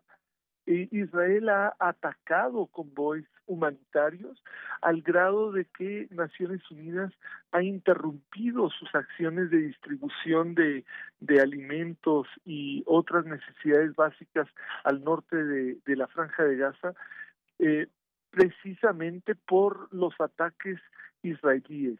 Entonces, esta, esta circunstancia ahora de que algunos eh, gobiernos eh, hayan lanzado ah, alimentos en esta región era eh, pues lo mínimo, una gota en un en un balde de agua, pero era lo mínimo que se tenía que hacer. Obviamente acudieron cientos de personas eh, miles de personas a eh, recuperar los alimentos que estaban siendo que estaban llegando eh, por vía aérea. Y este y el ejército israelí atacó a la población que estaba recogiendo esos alimentos matando a más de 100 y provocando y e hiriendo a cientos de personas cientos de personas. Es una, una masacre terrible. Ahora sale el portavoz del ejército israelí este, para decir, inventar otra historia y decir que no fueron ellos, este, aún suponiendo que no hubieran sido ellos, los que han creado estas circunstancias, estas condiciones, es evidentemente el ejército israelí y eh, y tienen por lo menos esa parte de culpabilidad. Pero lo otro que es muy importante remarcar, y con esto eh, te permito, Miguel Ángel, eh, eh, continuar con la conversación, este, el, el ejército israelí tiene la costumbre de mentir sistemáticamente sobre todos los hechos de guerra en general y particularmente los que ocurren en Gaza. Entonces, ya hemos visto numerosos videos del eh, portavoz del ejército, Daniel Hagari, eh, explicando eh, cosas que luego resultan ser mentiras flagrantes. Entonces, ¿por qué tendría que creer en esta ocasión? Este señalamiento que usted marca, doctor, es, es, es, muy interesante porque usted lo califica como de, un engaño asumir la falta de responsabilidad en esas acciones, pero lo que nos queda en este progresivo eh, desarrollo informativo de lo que sucede ahí es la necesidad cada vez más imperiosa de separar la cultura judía de las labores del ejército israelí y cómo esta y cómo esta distinción que obliga a separar y a darle a cada quien lo que le toca lleva a entender los territorios del teatro, del cine, de la literatura, de todos los mecanismos eh, este, ensayísticos, académicos para hacer esas distinciones que siempre han estado entre nosotros, pero que la política siempre las ha colocado en el mismo escenario. Hoy como nunca en escenarios tan poderosos, masivos como los de Hollywood, por ejemplo, en las celebraciones que se realizan en torno al cine, en torno al espectáculo, está cada vez más claro, ¿verdad? Para este, cómo cómo observar esto, doctor. Sí, estoy totalmente de acuerdo. Eh, hay que hacer una distinción eh, clara entre lo que es eh, la cultura judía y lo que es eh, Israel y eh, la ideología de, del Estado de Israel. No, no quiero decir con ello que no haya luego simpatías o, o, no, que haya o no haya, ¿verdad? Eso es independiente. sobre todo no, no debemos confundir esto porque pues estaríamos cayendo precisamente en lo que eh, estamos criticando, ¿no? O lo que yo estoy criticando precisamente, el, el ver en, en Gaza a los palestinos como que todos son culpables, como que todos son jamás, como que a todos hay que exterminarlos, que es la actitud eh, que aparentemente ha estado eh, teniendo el Estado de Israel y desgraciadamente una parte eh, muy importante de la población de Israel hacia los gazatíes. Y eso es precisamente eh, lo que lo contra lo que hay que estar en contra de esto de igualar a todo mundo y eh, convertirlo este en criminal ya sea desde que esté en el vientre desde que nace desde que tiene cuatro años o, o qué sé yo verdad este no es así, no debe ser así, la, al contrario. Este, y lo mismo aplica para, obviamente, eh, una cultura, una población, eh, su producción cultural es algo, es algo distinto. Este, en, en Hollywood y en general en Estados Unidos lo que hemos estado viendo en los últimos cinco meses es eh, desgraciadamente una, una censura una censura muy importante a toda eh, la gente que quiera criticar, eh, así sea levemente, la campaña eh, de Israel en contra de los gazatíes. El, el establishment estadounidense, el, el Estado, el gobierno, este, pero también el Partido Republicano y muchos actores muy poderosos en Estados Unidos han estado reprimiendo eh, precisamente la libertad de expresión en general cuando eh, tiene que ver con criticar esta guerra espantosa que está realizando el ejército israelí contra la población de Gaza. Eh, ahí la censura ha llegado a tal grado de que eh, a las rectoras de la Universidad de Harvard mm. y de eh, Pensilvania, que son de las dos de las más connotadas universidades del mundo, ya no digamos de Estados Unidos, las corrieron de sus cargos, las corrieron de sus cargos por negarse a reprimir a priori la libertad de expresión en, las, en sus universidades. Ni siquiera por apoyar al, a los palestinos o al pueblo de Gaza ni siquiera por criticar ellas mismas la, la, la guerra eh, israelí sobre Gaza, simplemente por decir que ellas estaban a favor de la libertad de expresión y que los casos se veían uno por uno cuando había una, una, una acción, una expresión de odio o algo así, y no eh, de una manera general y a priori. Es lo que se está viviendo en Estados Unidos es realmente espantoso precisamente en el sentido eh, este que, decíamos Miguel Ángel de tomar a priori a una población eh, como como eh, culpable de lo que realizan sus estados o de lo que realiza alguna organización extremista.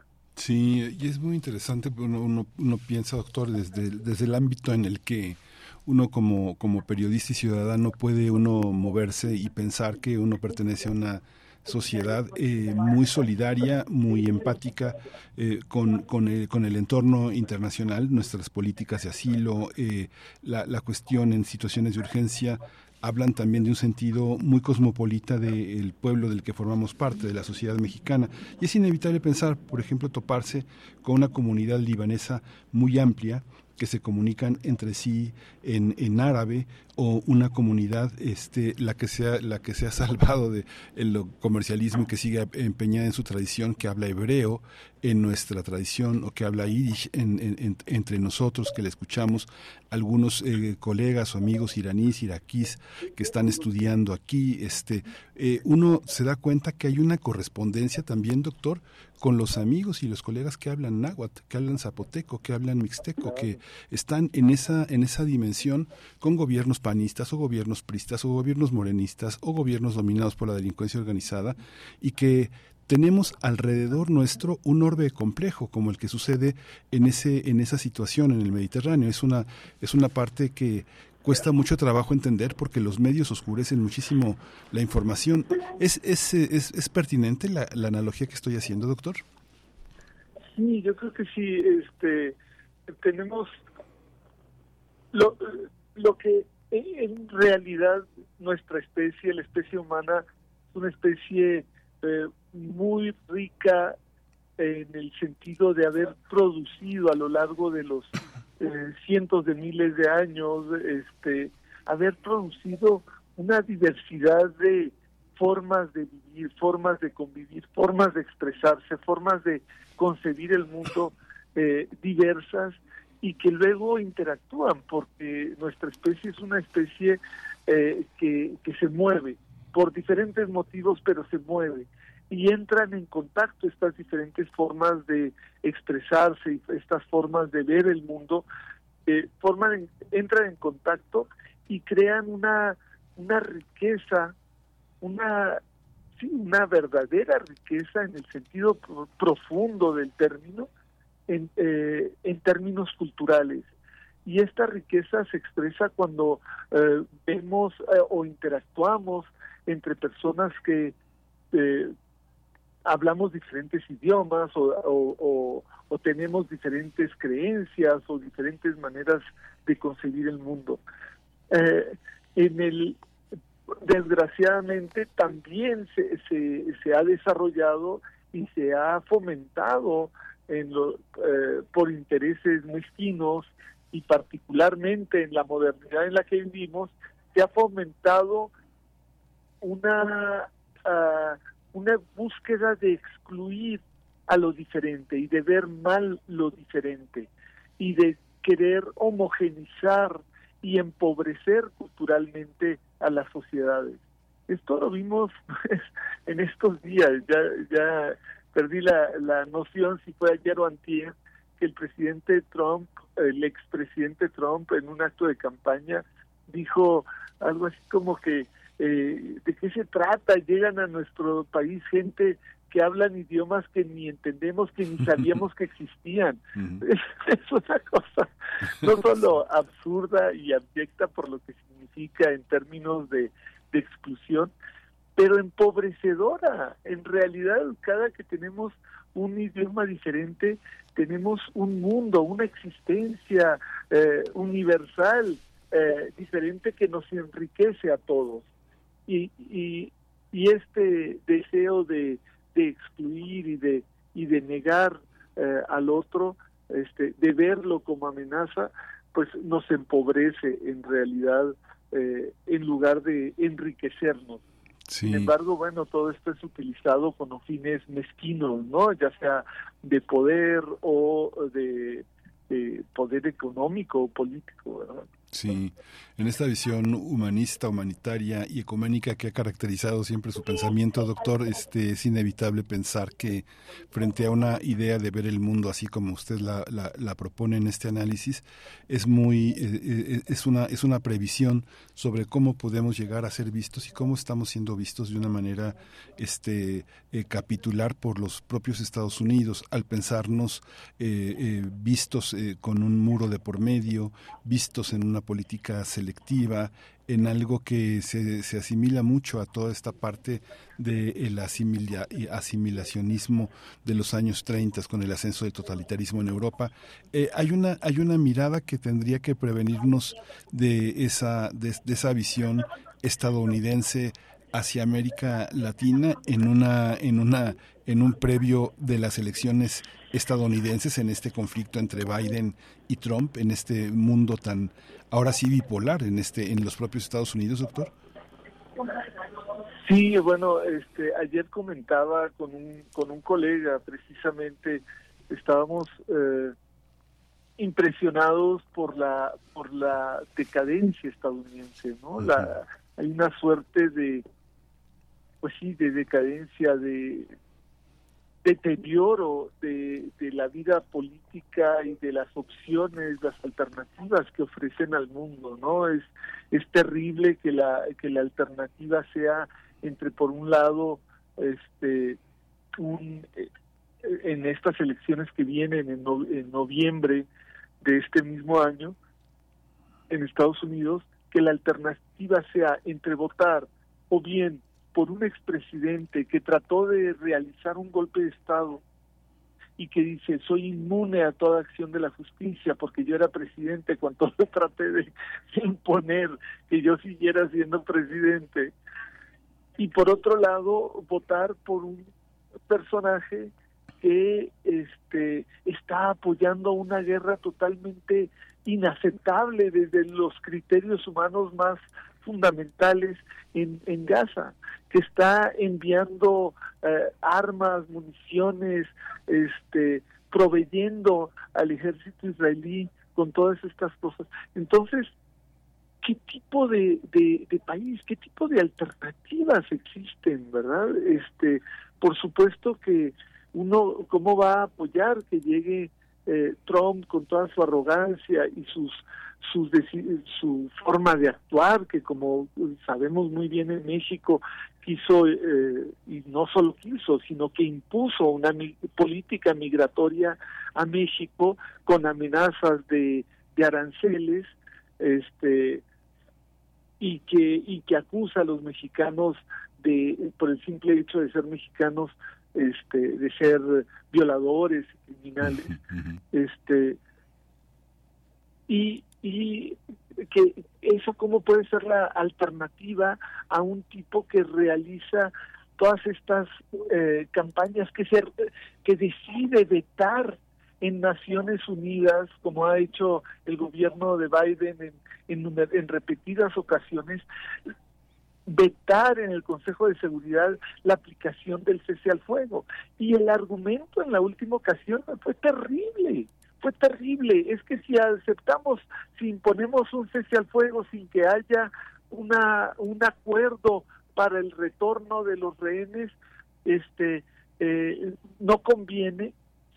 Pues lo que está diciendo Biden con eso es estamos tomando como rehenes a la totalidad, a los 2.3 millones de palestinos que viven en Gaza para obligar a, a Hezbollah, a, perdón, a Hamas a regresar a los rehenes que tienen. Cuando que eh, Hamas ha dicho, nosotros los queremos regresar, lo único que pedimos a cambio es el cese al fuego. O sea, es una cosa tan absurda y que esa sea la disyuntiva en, en noviembre, pues nos hace pensar que eh, desgraciadamente Estados Unidos ha entrado en una de esas fases, en una fase que caracteriza a los grandes imperios de la historia eh, cuando empiezan a entrar en, en decadencia. Sí.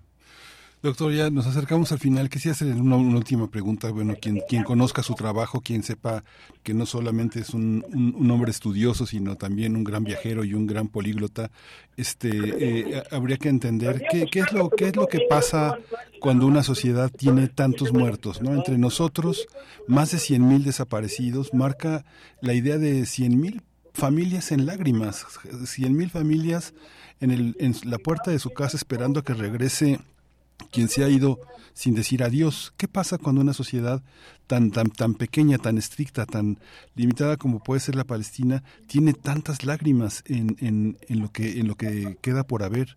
¿Cómo, ¿Cómo se resolverá social, culturalmente este conflicto, doctor? Sí, esa es, esa es una pregunta sumamente importante, Miguel Ángel. Muchas gracias. Este, y, y, bueno, eh, no hay respuesta fácil, ¿no? Yo creo que ha habido ha habido en, en la historia reciente eh, casos de genocidio terrible como en Ruanda este de los Husis de los eh, perdón de los eh, contra los Tutsis este y ha habido después de ese de ese genocidio hubo ha habido un intento de eh, resarcimiento un intento de eh, de reconocimiento de lo que de las de lo que ocurrió y de justicia transicional hacia hacia otra situación. No es perfecto el caso que acabo de mencionar, lo que ha ocurrido posteriormente no es, es muy distante de ser eh, lo ideal, pero digamos existen experiencias en las que se trata, ¿verdad? Pero para que esto pueda ocurrir, tiene que haber una disposición, una disposición de las partes y tiene que haber una, una colaboración internacional para, para obligar a que esto ocurra este y para que haya un cambio eh, fundamental. Desgraciadamente estamos todavía muy lejos del punto de inicio posible de ese proceso. Sí, han mencionado Estados Unidos incluso que hay que este que, que para resolver esto no basta con un cese al fuego y regresar al statu quo ante, es decir, a la situación anterior al, al, al 7 de, de, octubre, sino que se tiene que hacer un reconocimiento de un Estado palestino, etcétera. Pero en realidad lo que se necesita es detener ya, de inmediato, estas masacres, ya de inmediato esta hambruna, ya de inmediato esta falta de servicios eh, médicos y eh, de purificación de agua, de electricidad, etcétera. Esto no, mientras esto se siga posponiendo y condicionándolo a quién sabe qué cosas, este, que ya mencioné anteriormente, eh, mientras se siga en esta en esta situación, no podemos creer en que estamos a punto de iniciar un proceso de resarcimiento, de reconciliación, de eh, buscar que las partes se entiendan. Desgraciadamente estamos eh, todavía lejos de eso y este y si una cosa ha demostrado esta guerra es que pues ya no no podemos confiar en, en los que se habían erigido como como autoridades morales en el pasado este para resolver este conflicto que no solamente le fallaron a las poblaciones tanto tanto por supuesto a la Palestina primeramente a la Palestina pero también a la población israelí. El el ataque del 7 de octubre no solo es responsabilidad de Hamas, es también responsabilidad de Netanyahu, es también responsabilidad del Estado de Israel, es también responsabilidad de Estados Unidos que se había pues erigido como garante de un proceso de pacificación y entendimiento entre las partes desde 1991 y que le falló a todos ellos y nos falló a nosotros, a todo el mundo. Pues muchísimas gracias, doctor Gilberto Conde, por siempre, por su participación. Siempre es una lección escucharlo y es un y es alentador con todo y lo, y lo y lo y lo complejo que tiene toda esta exhibición y esta descripción del dolor. Muchas gracias siempre, doctor Gilberto Conde, profesor investigador en el Centro de Estudios de Asia y África en el Colegio de México. Muchas gracias, doctor. Muchas gracias, Miguel Ángel. Hasta pronto. Hasta pronto. Vamos a hacer una pausa musical. Vamos a escuchar a la gran Mercedes Sosa con Solo le pido a Dios. Es una petición de Franz Café.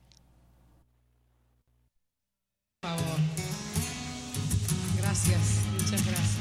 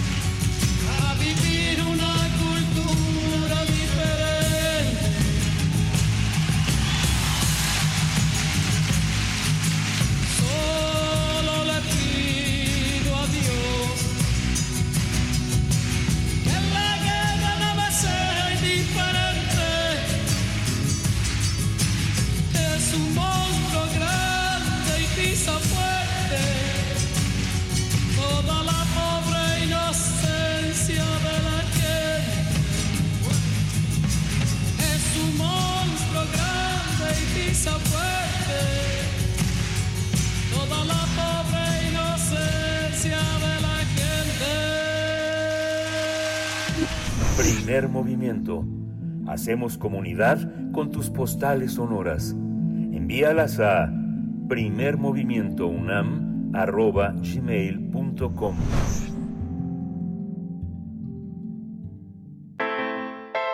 Nota Internacional. Desde hace varios años, eh, los científicos advirtieron que las corrientes oceánicas se debilitan y reducen su velocidad de una manera que alarma. Eh, se ha, han estudiado, eh, hay estudios sobre la formación de la corriente antártica, que es una corriente clave en la regulación térmica y en la protección del hielo antártico. Eso, si varía, nos alerta sobre la vulnerabilidad por el calentamiento global. A esto se han sumado estudios sobre un colapso de la circulación meridional de vuelco del Atlántico, que también desempeña un efecto fundamental sobre el clima y los expertos dicen que se encuentra en un punto de inflexión crítico. Muchos datos previos, modelos informáticos, eh, le han permitido a los científicos eh, tener una alerta temprana sobre la ruptura de la circulación meridional, meridional del Atlántico. Esta corriente funciona como una cinta transportadora que incide en la temperatura, la salinidad, el oxígeno, la cantidad de dióxido de carbono, el pH y por supuesto la cantidad de nutrientes que tiene.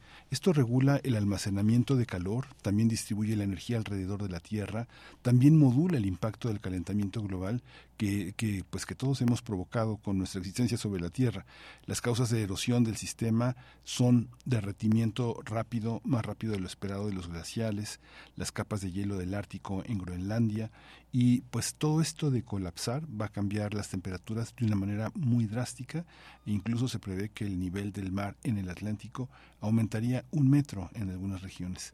Y pues para hablar de todo esto, este prólogo es un eh, prólogo para que el doctor Jorge Zavala Hidalgo, que dirige y es investigador del Instituto de Ciencias de la Atmósfera y Cambio Climático en la UNAM, nos comente toda esta toda esta irrupción de información que en el ámbito internacional hay alrededor de todo este tema. Doctor Jorge Zavala Hidalgo, muchas gracias por estar con nosotros. Buenos días. ¿Qué tal? Muy buenos días, Miguel Ángel. ¿Qué tal? Muchas gracias, doctor. ¿Cómo, cómo es toda esta información que ha circulado de manera esporádica, intermitente, pero alarmante, este, cómo unificarla en, en un criterio que pues un investigador como usted nos puede nos puede ofrecer qué, qué debemos de cuál es nuestra actitud cómo debemos de recibir esta información cómo podemos entenderla doctor bueno es parte de las preocupaciones de, de los temas asociados al cambio climático o al calentamiento global del planeta en el cual eh, conforme el planeta va incrementando su temperatura, hay la preocupación que ciertas eh, situaciones estables en algunas regiones eh, puedan eh, perder su estabilidad y cambiar abruptamente eh, a una nueva condición. Ese es el caso de estas de esta corriente que le llamamos AMOC, ¿no? Atlantic Meridional Overturning Circulation o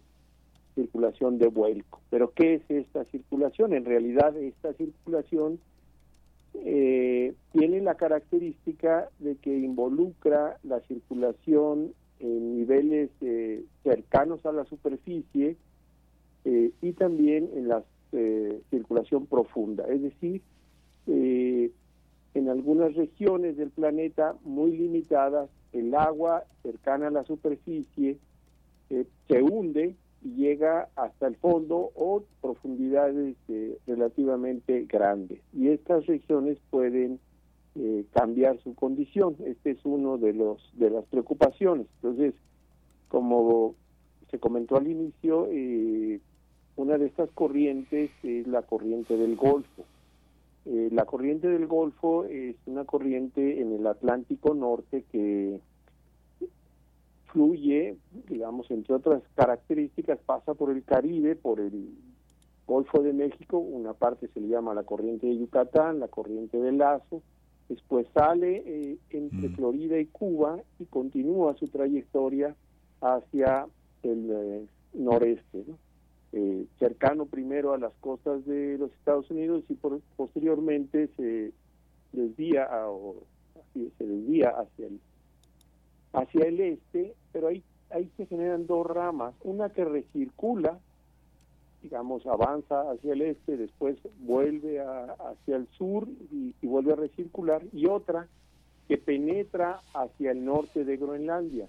Esa que penetra hacia el norte de Groenlandia eh, llega a una región en que eh, al bajar la temperatura de, de, estas aguas se hunden y llegan a la, a la parte más profunda y entonces regresan eh, en profundidad hacia el sur, cruzan el Ecuador y se incorporan a, las, eh, a los mares, a las aguas profundas de todo el planeta, ¿no? de todos los océanos. Entonces la preocupación es que eh, se suspende a ese hundimiento en esa región que es tan importante y eh, digamos que inicialmente o en lo general uno lo ve así como un aumento de la temperatura va a provocar que aumente el deshielo del, del Ártico, el Polo Norte, y esto va a incrementar la cantidad de agua de baja salinidad. El hielo tiene menor salinidad que el agua marina. Entonces, al, al cubrir esta región de agua de menos eh, salinidad, se forma una especie de pues de tapón en el sentido de que el agua de mar, eh, recordemos, pues depende su densidad. Densidad es eh, una eh, depende o es una función de la salinidad y de la temperatura, a diferencia del agua fresca o el agua dulce, que solo depende de su temperatura, temperatura, perdón. Entonces, cuando tenemos mm, relativamente eh, un incremento de agua de baja salinidad, entonces, aunque el agua disminuya su temperatura, ya no va a ganar suficiente densidad para hundirse y continuar esta circulación. Entonces, esa es la preocupación inicial que por el incremento en los deshielos del Ártico eh, se inhiba esta circulación. Esto ha venido siendo acompañado de muchísimas mediciones muy interesantes en el sentido de que se instalan equipos de medición de corrientes en profundidad, el mar tiene, los océanos tienen una profundidad media de 4 kilómetros y dependiendo de la región, pues eh, estamos hablando de, ese orden de profundidades, de kilómetros, y ahí es donde se miden estas eh, corrientes y se ha encontrado que han disminuido. Entonces, todo esto eh, es parte de la preocupación y recientes artículos pues van mostrando que el, sistema es mucho más complejo, que es parte de la circulación, ya se sabía, pero que no solo depende de lo que suceda en esta zona, digamos, al, norte de, Groenlandia, sino que depende de la circulación y del clima global. Entonces, eh, es un tema que está llamando muchísimo, muchísimo la atención porque, eh, en particular, un artículo de abril de, del año pasado decía que la probabilidad de que colapsara no era tan baja como se considera eh, la comunidad científica en general y por el IPCC o panel intergubernamental de cambio climático, sino que eh, era bastante más probable. Y entonces ha sido un detonador de mucha investigación y mucha discusión en la comunidad científica. Sí, así como nos lo, nos lo explica, doctor, es muy muy alarmante porque uno podría pensar en las consecuencias que tiene todo eso, ¿no? Digamos que uno pensaría que la densidad, la salinidad, y el peso del agua tiene una relación este eh, con la gravedad, con el manejo de la gravedad, con, con los movimientos marinos, las inundaciones, todo este tipo de también de eh, la aparición de la relación que tienen los pescadores y los modos de vida en espacios pues que no son que no son comerciales, sino que son comunidades comunidades muy pequeñas que viven de la de la pesca que los mecanismos de reproducción de la, de la, de la flora y de, la, y de los peces pues variará. Todo, todo esto tendrá consecuencias en un plazo relativamente corto. Generalmente todo lo que tiene que ver con los movimientos geológicos, las placas, todo esto está en una escala de, de, centenares de años, pero esto que está usted escribiendo, esto viene en lo inmediato, ¿no? Pero no es que venga. Ya está. Eh, hay que, bueno, el calentamiento del planeta sí eh, ya lo estamos padeciendo y hay una gran cantidad de impactos diversos. El colapso de esta circulación es eh, vamos a decirlo, antes de, hace muchos años era un ejercicio teórico porque en realidad eh, como muchas cosas en el clima del planeta de forma natural han variado a lo largo de, de miles o de millones de años. Pero eh, recientemente empezó a ser un tema de mucha preocupación. Entonces por la posibilidad de que ocurra en relativamente eh, pocos años o décadas este, entonces digamos que el IPCC considera que es muy poco probable que ocurra en, en, este siglo, digamos hacia el 2100, que es como una fecha eh, que han utilizado para muchas referencias, y se supone que eh, la humanidad eh, va a disminuir las emisiones de gases de efecto invernadero y esto daría un tiempo para que este este este, esta situación no ocurra, es decir, este tipping point, porque digamos hay varios, no es la única gran preocupación. Hemos oído también, por ejemplo, de la muerte masiva de arrecifes de coral, que digamos, los corales tropicales, eh, cuando la temperatura rebasa, digamos, los 30 grados durante varios días, pues se mueren. Y hay otros, ¿no? Por ejemplo, el permafrost, o sea, los suelos permanentemente congelados, que aunque en la superficie la nieve va y viene, eh, subsuperficialmente se mantiene congelado. Entonces, si se descongela, también es un desastre para algunas regiones, digamos, de, Siberia. Eh, por supuesto, la preocupación del Amazonas. Eh, hay varios, varios de estos temas que no tendrían una modificación continua, sino en un momento dado tenían una, una modificación muy rápida. Y uno de ellos es precisamente esta circulación global, que, que tuviera un cambio importante y entonces afectaría el clima de todo el planeta. Entonces, eh, digamos, uno puede pensar, eh, ¿qué va a pasar? Eh, una de las cosas que pasa es que se enfría la, el hemisferio norte, es un poco paradójico, pero el calentamiento provocaría que una región del planeta se enfriara eh, digamos, sobre todo el hemisferio norte, el hemisferio sur tendría una situación contraria, pero se, se modifica la circulación, los patrones fundamentales de circulación atmosférica, también oceánica, se modifica la diferencia de temperaturas entre las zonas tropicales a latitudes medias o altas, que gracias a estas corrientes eh, es eh, relativamente pequeña, relativamente, pero digamos se incrementaría esa diferencia de temperaturas, y entonces uno diría, bueno, entonces al, bajar la temperatura en el, hemisferio norte, se podría restablecer esta, este hundimiento. Pero se encuentra que no necesariamente las condiciones, una vez que, se modifican, ya no regresan este, tan fácil, o sea, no existe una resiliencia. ¿no?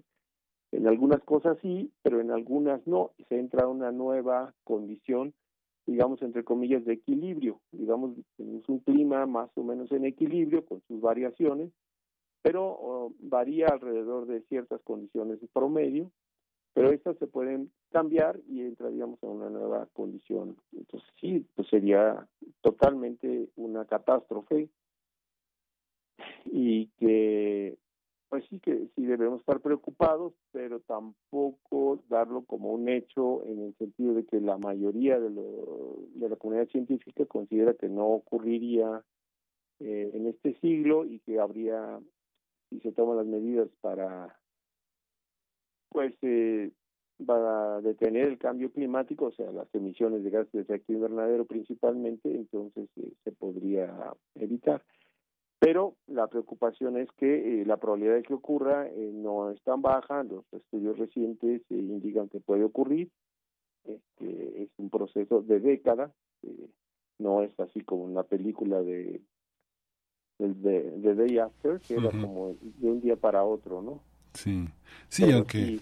una preocupación. Sí, aunque uno ve el desastre de que como, como han destruido Acapulco, que no es de un día para otro, sino que el deterioro es totalmente integral, ¿no? Y uno ve, por ejemplo, efectos naturales como el huracán Otis, que las personas pueden recuperarse de un desastre natural inmediato, pero todo el desastre que el efecto invernadero ha causado por la erosión, por la tala inmoderada de bosques, por la contaminación del agua, eso que usted está también describiendo, que tiene un rasgo este enorme en cuanto a su masa en el planeta, pues no es tan perceptible en lo inmediato. Pasan generaciones que no logran ver estos cambios, ¿no? La gente dice muy anciana, es que esto no era así, ¿no? Así es, exactamente, va, va, van cambiando las cosas y, y también hay una percepción de una parte importante de la humanidad y eso se refleja en la toma de decisiones de que en el sentido de que, de que la humanidad tendría capacidad para para revertir este, estos cambios y que la ciencia podría revertirlos. Y no se comprende que finalmente el planeta es como mucho más chico de lo de lo que pensamos, no es infinito, los recursos son finitos y las condiciones eh, pues implican eh, flujos y balances de energía que están totalmente en otra escala. Entonces sí, sí hay una una situación complicada, ¿no? En el sentido de, es parte de, digamos, del pensamiento occidental de que pensaba que todo era como infinito y dado para que nosotros los humanos lo, lo utilizáramos y no esta comprensión de que, pues, que somos parte de un planeta y que tenemos que cuidar el planeta a la vez de,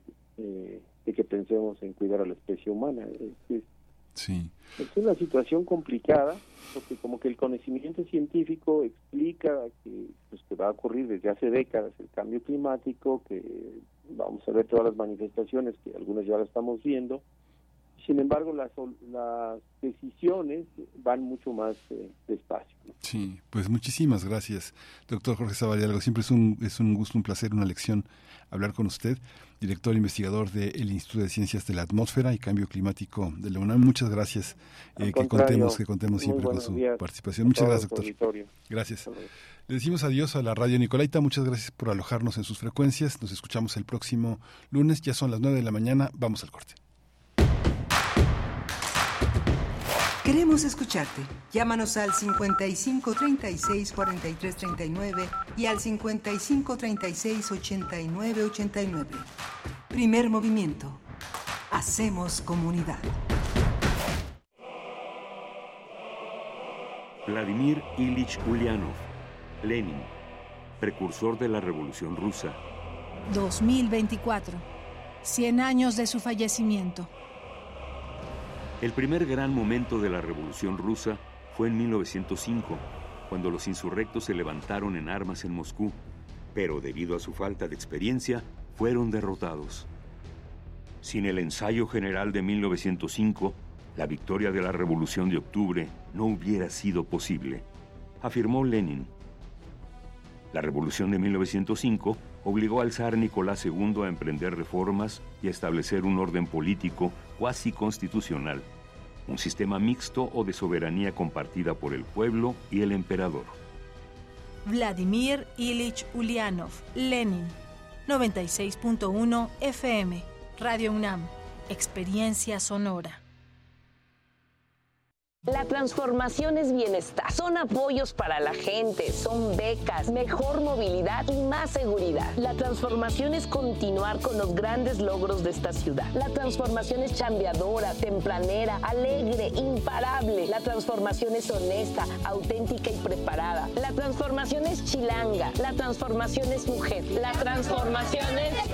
Clara Brugada, jefa de gobierno, candidata de la coalición Sigamos Haciendo Historia en la Ciudad de México. Morena. ¡Arráncate, México!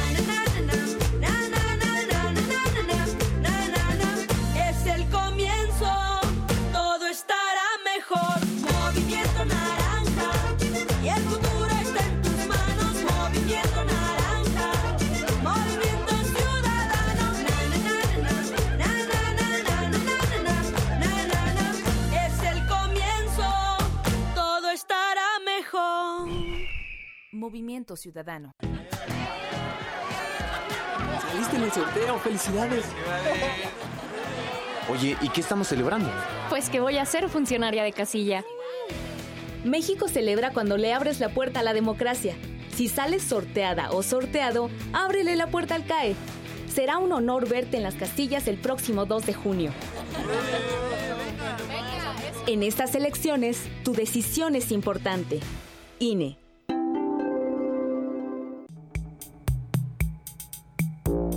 Los objetos sonoros más extraños que escucharás en tu vida. Gabinete de Curiosidades. Curiosidad y sombras del tiempo a través de archivos radiofónicos. Sábados a las 5.30 de la tarde por el 96.1 de FM. Radio UNAM. Experiencia sonora. Para las chilangas y chilangos hay un llamado que nadie puede ignorar.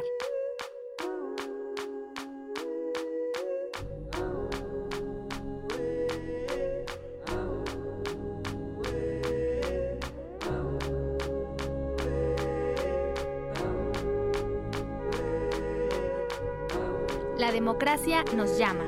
Este 2024 las elecciones son nuestras. Vota CDMX, Instituto Electoral Ciudad de México. De los que participamos en la contienda, soy la única que tiene experiencia y ha dado resultados en seguridad. Cuando fui jefa de gobierno en cuatro años, disminuimos en 58% los delitos de alto impacto y en 51% los homicidios dolosos. La estrategia, abrazos a las y los jóvenes y cero impunidad a la delincuencia, con inteligencia y coordinación. Vamos a seguir haciendo historia, con honestidad, resultados y amor al pueblo. Claudia Sheinbaum, presidenta, candidata de la coalición Sigamos Haciendo Historia. Morena. Habla Marco Cortés, presidente nacional del PAN. Hoy tienes la oportunidad única de cambiar todo lo que está mal en el gobierno federal. Queremos un México para todos. Los programas de adultos mayores que iniciaron en el gobierno panista de Fox, ahora los llamaremos 60 y más. Y el Seguro Popular te lo regresaremos. Con Xochitl y una nueva mayoría en el Congreso, se acabarán los abrazos a los criminales. Vota por las senadoras y los senadores de Acción Nacional. Por un México sin miedo llegó la hora del cambio. Vota PAN. Coalición Fuerza y Corazón por México. Vamos a tomar las ondas con la misma energía con que tomamos las calles. Vamos a desmontar los armarios. Vamos a deconstruir el patriarcado. Y sí, lo vamos a tumbar. Violeta y oro. Todas las voces. Todos los domingos a las 11 de la mañana por el 96.1 de FM y radio.unam.mx. Radio UNAM. Experiencia sonora. Síguenos en redes sociales. Encuéntranos en Facebook como Primer Movimiento y en Twitter como arroba PMovimiento. Hagamos comunidad.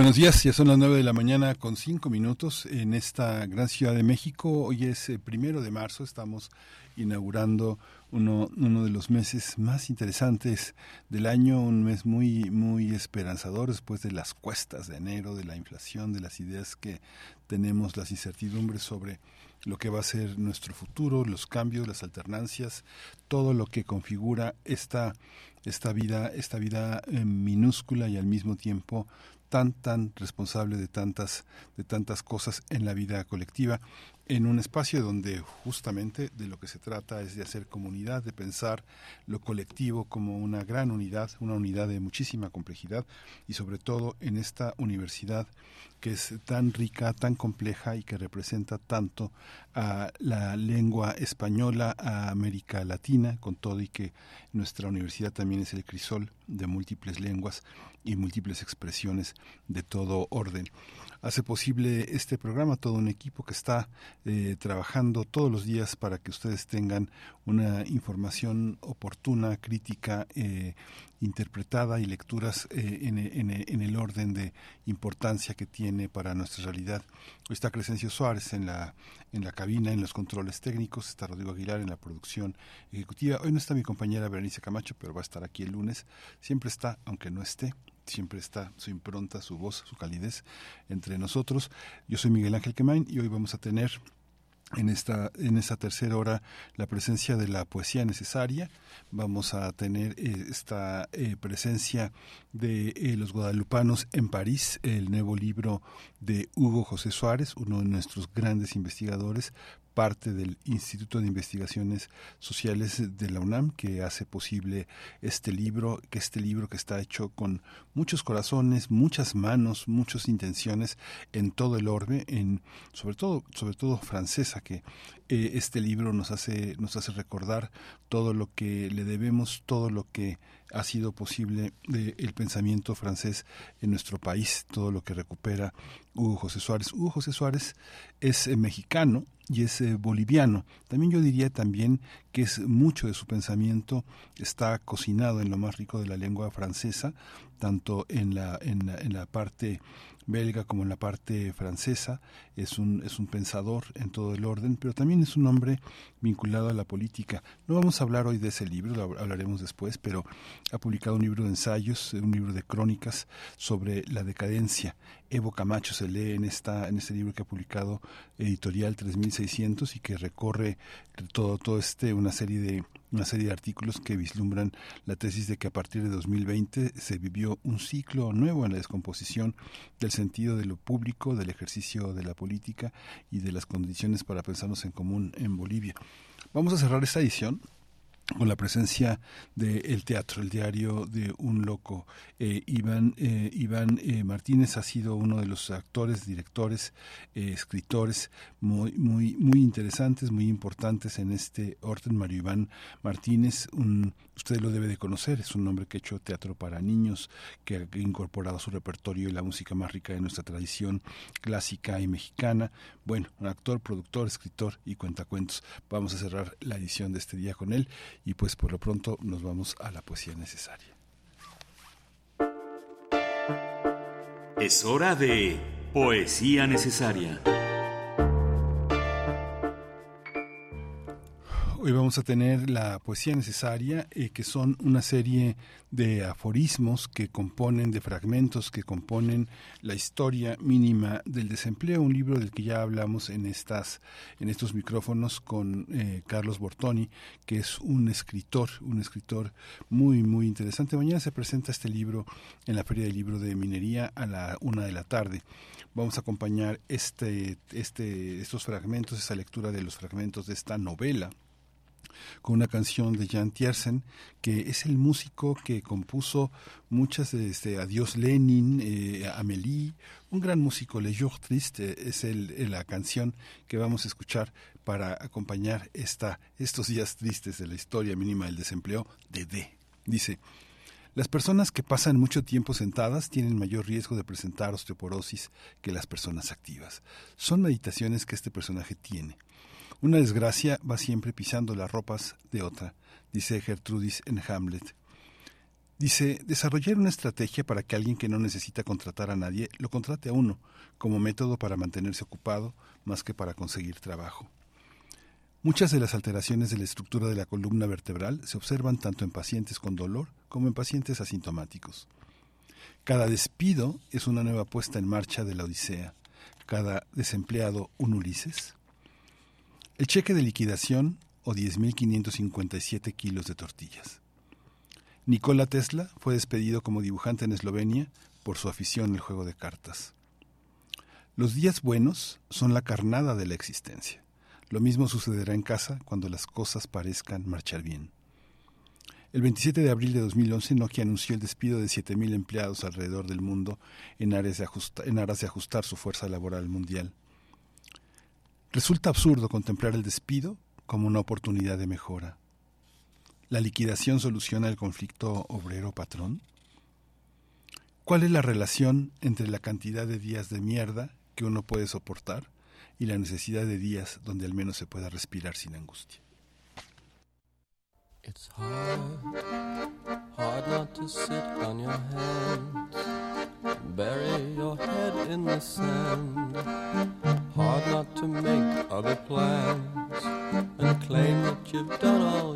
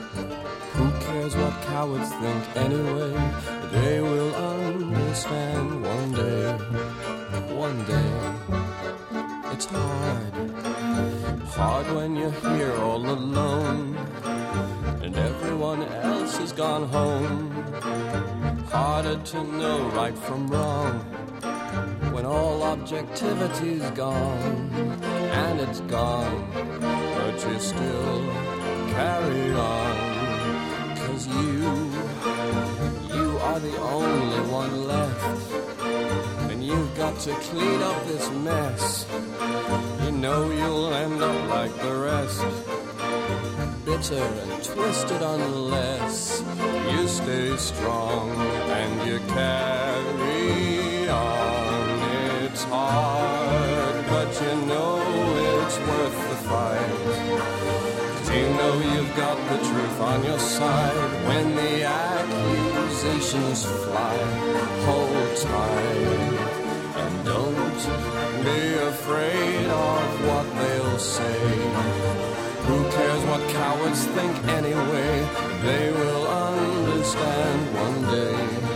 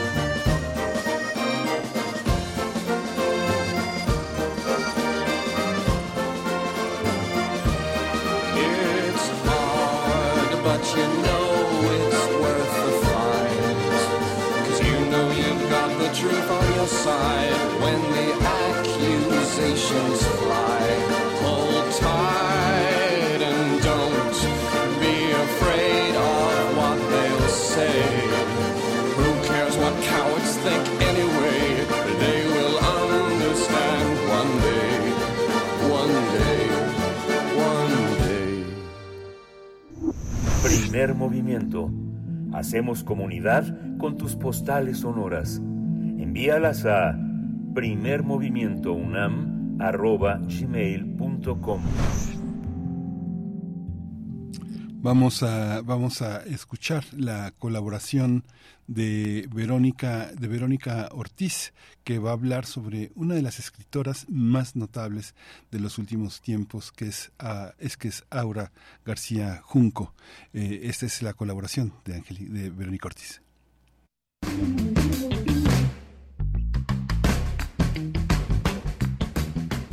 ¿Qué tal? Aquí otra vez saludándoles y desde luego pues con gran gusto de poder recomendarles un libro más. A ver, si viven o han vivido en un edificio de departamentos, seguro algo de esta historia que con tanta fluidez narra Aura García Junco, la gente de arriba, les sonará conocido. Esos vecinos morosos, o los que mienten, o los que hacen ruido nocturno y no dejan dormir, o los metiches y chismosos. El caso es que en este breve relato no van a poder desprenderse de la trama para saber qué pasa al final con la herencia, el gato, los vecinos ruidosos del quinto piso, el edificio que se desmorona y va siendo invadido por una extraña enredadera, y los inquilinos que no logran ponerse de acuerdo para atender los asuntos urgentes, como arreglar el tema del agua maloliente que sale de las regaderas y llaves de baños y cocinas de todos los departamentos. La protagonista, Eda, sufre de un sonambulismo que complica más su vida instalada en el departamento de su padre que acaba de fallecer. Y desde luego, encima de todo esto, un clásico representante de los desarrolladores de inmuebles de la zona insiste en comprar el edificio a un precio muy castigado. ¿Qué pasará con la gente de arriba? Les invito a seguir a la autora Aura García Junco, joven escritora y guionista, nacida en la Ciudad de México en 1988 becaria del Fondo Nacional para la Cultura y las Artes y la Fundación para las Letras Mexicanas, colaboradora de la revista de la Universidad de México, el diario The Washington Post y Cuadernos Hispanoamericanos, quien en 2021 fue seleccionada por la revista Granta como una de las 25 narradoras más destacadas en español. La gente de arriba, ilustrado por Sherezada Leiva Telles, se suma a la super económica colección Vientos del Pueblo del Fondo de Cultura Económica. Un acierto publicar a esta joven escritora, Aura García Junco, de la que auguramos futuros textos sorprendentes como este. Porque leer asombra y divierte. Hasta la próxima.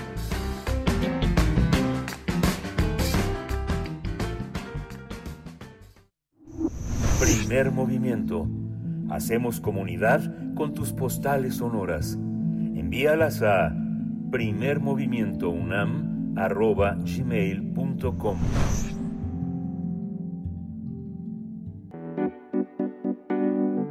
La mesa del día. Guadalupanos en París es un libro de Hugo José Suárez que cuenta la llegada de la imagen de la Virgen de Guadalupe a París. Eh, eh, Hugo José Suárez es integrante del Instituto de Investigaciones Sociales de la UNAM y narra cómo eh, de innumerables maneras la imagen de la Virgen de Guadalupe se ha ido incorporando. Hay que decir que este enorme libro de 366 páginas apretadas está dividido en cuatro partes. En la primera recupera el nacimiento del mito guadalupano, sus polémica, su importancia en México, su expansión e internacionalización, y le sigue un texto que refleja pues las expresiones de la Virgen en París, desde las más formales hasta las comerciales hasta las culturales. En la segunda parte está concentrado en la Virgen de Guadalupe en Notre Dame, con tres capítulos que explica bueno cómo llegó la imagen a la catedral, su significado, la manera como las imágenes ocupan el espacio en esa catedral, las disputas, acomodos, cómo la gente se ha apropiado de ellas y cómo finalmente se ha expuesto la recepción de ese trágico incendio que en abril de 2019 este consumió el techo de este de este recinto. La tercera parte, que es la más nutrida, contiene cinco capítulos que son resultado de un análisis, de un trabajo de campo, de una relación con muchísima gente que tiene este eh, una, una, una creencia en la imagen. Y bueno, hay cuatro tipos de creyentes, dice José, que identifica el de la religiosidad popular, tradicional, espiritual y cultural, y se concluye con una tipología muy, muy interesante. Y la cuarta parte es un capítulo que explica las distintas celebraciones, las fiestas diplomáticas, la misa tridentina, la religiosidad popular y la celebración público-privada y la fiesta guadalupana de creyentes eh, franceses, que bueno, nos permite ver puntos de común, en común, diferencias. Y finalmente este una una, una pregunta que eh, con la que abre eh, el libro y con la que abro esta conversación con Hugo José Suárez eh, que está ya en la línea. Estimado Hugo José Suárez bienvenido buenos días. Buenos días Miguel Ángel y todo el auditorio. Encantadísimo de estar con usted. Muchas gracias Hugo. Hoy no está Berenice así que nada más vas a conversar conmigo estamos a la orden. Qué, qué gusto estar con, eh, contigo y con el auditorio. Gracias, Hugo José. Pues este libro nos muestra cómo también cómo han estado, cómo ha sido la presencia francesa en México, que tú generosamente das cuenta de ella. No sé, uno piensa de, este, no el catolicismo, pero uno piensa el protestantismo en Jean-Pierre Bastián, toda la guerra de las imágenes y de Quetzalcóatl a Guadalupe de Grusinski, la Inquisición en México de Solange Alberro. Hay una gran cantidad de franceses, de gran presencia francesa en, entre nosotros, hablando de religiosidad, de imágenes y de representaciones. ¿Cómo, ¿Cómo lo enfrentaste con algo tan carnal al mismo tiempo, tan imaginario, como es la guadalupana, este eh, Hugo José? Sí, eh, muchísimas gracias. Sí, bueno, el, eh, lo primero es que efectivamente, justo eh, cuando yo estaba empezando a hacer el libro, eh, se dio en un contexto eh, básicamente de Francia, de París. Sí. Y entonces, lo primero que tuve que hacer fue este punto que tú eh, dijiste, retomar esta tradición tan larga, tan rica, tan fluida en los distintos ámbitos de la ciencia social, de cómo se ha dado la relación de nuestro país con eh, Francia eh, y particularmente en la cuestión de eh, los estudios, ¿verdad? Que ha sido tan fluida, tanta gente que ha estudiado allá, tanta gente que, que han dado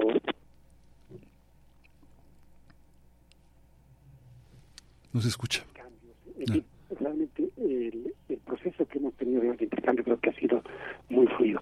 Y particularmente yo me concentré en, eh, en estudiar la cuestión religiosa y particularmente la Virgen de Guadalupe eh, de los eh, mexicanos, realidad latinoamericanos, que estaban eh, allá, que habían migrado.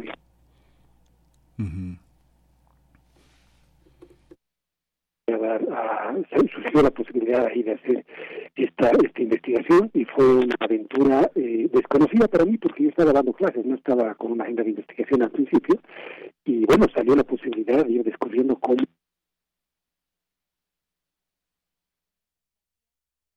Vam- ay, Perdón, Hugo, vamos a parar tantito porque fíjate que se corta.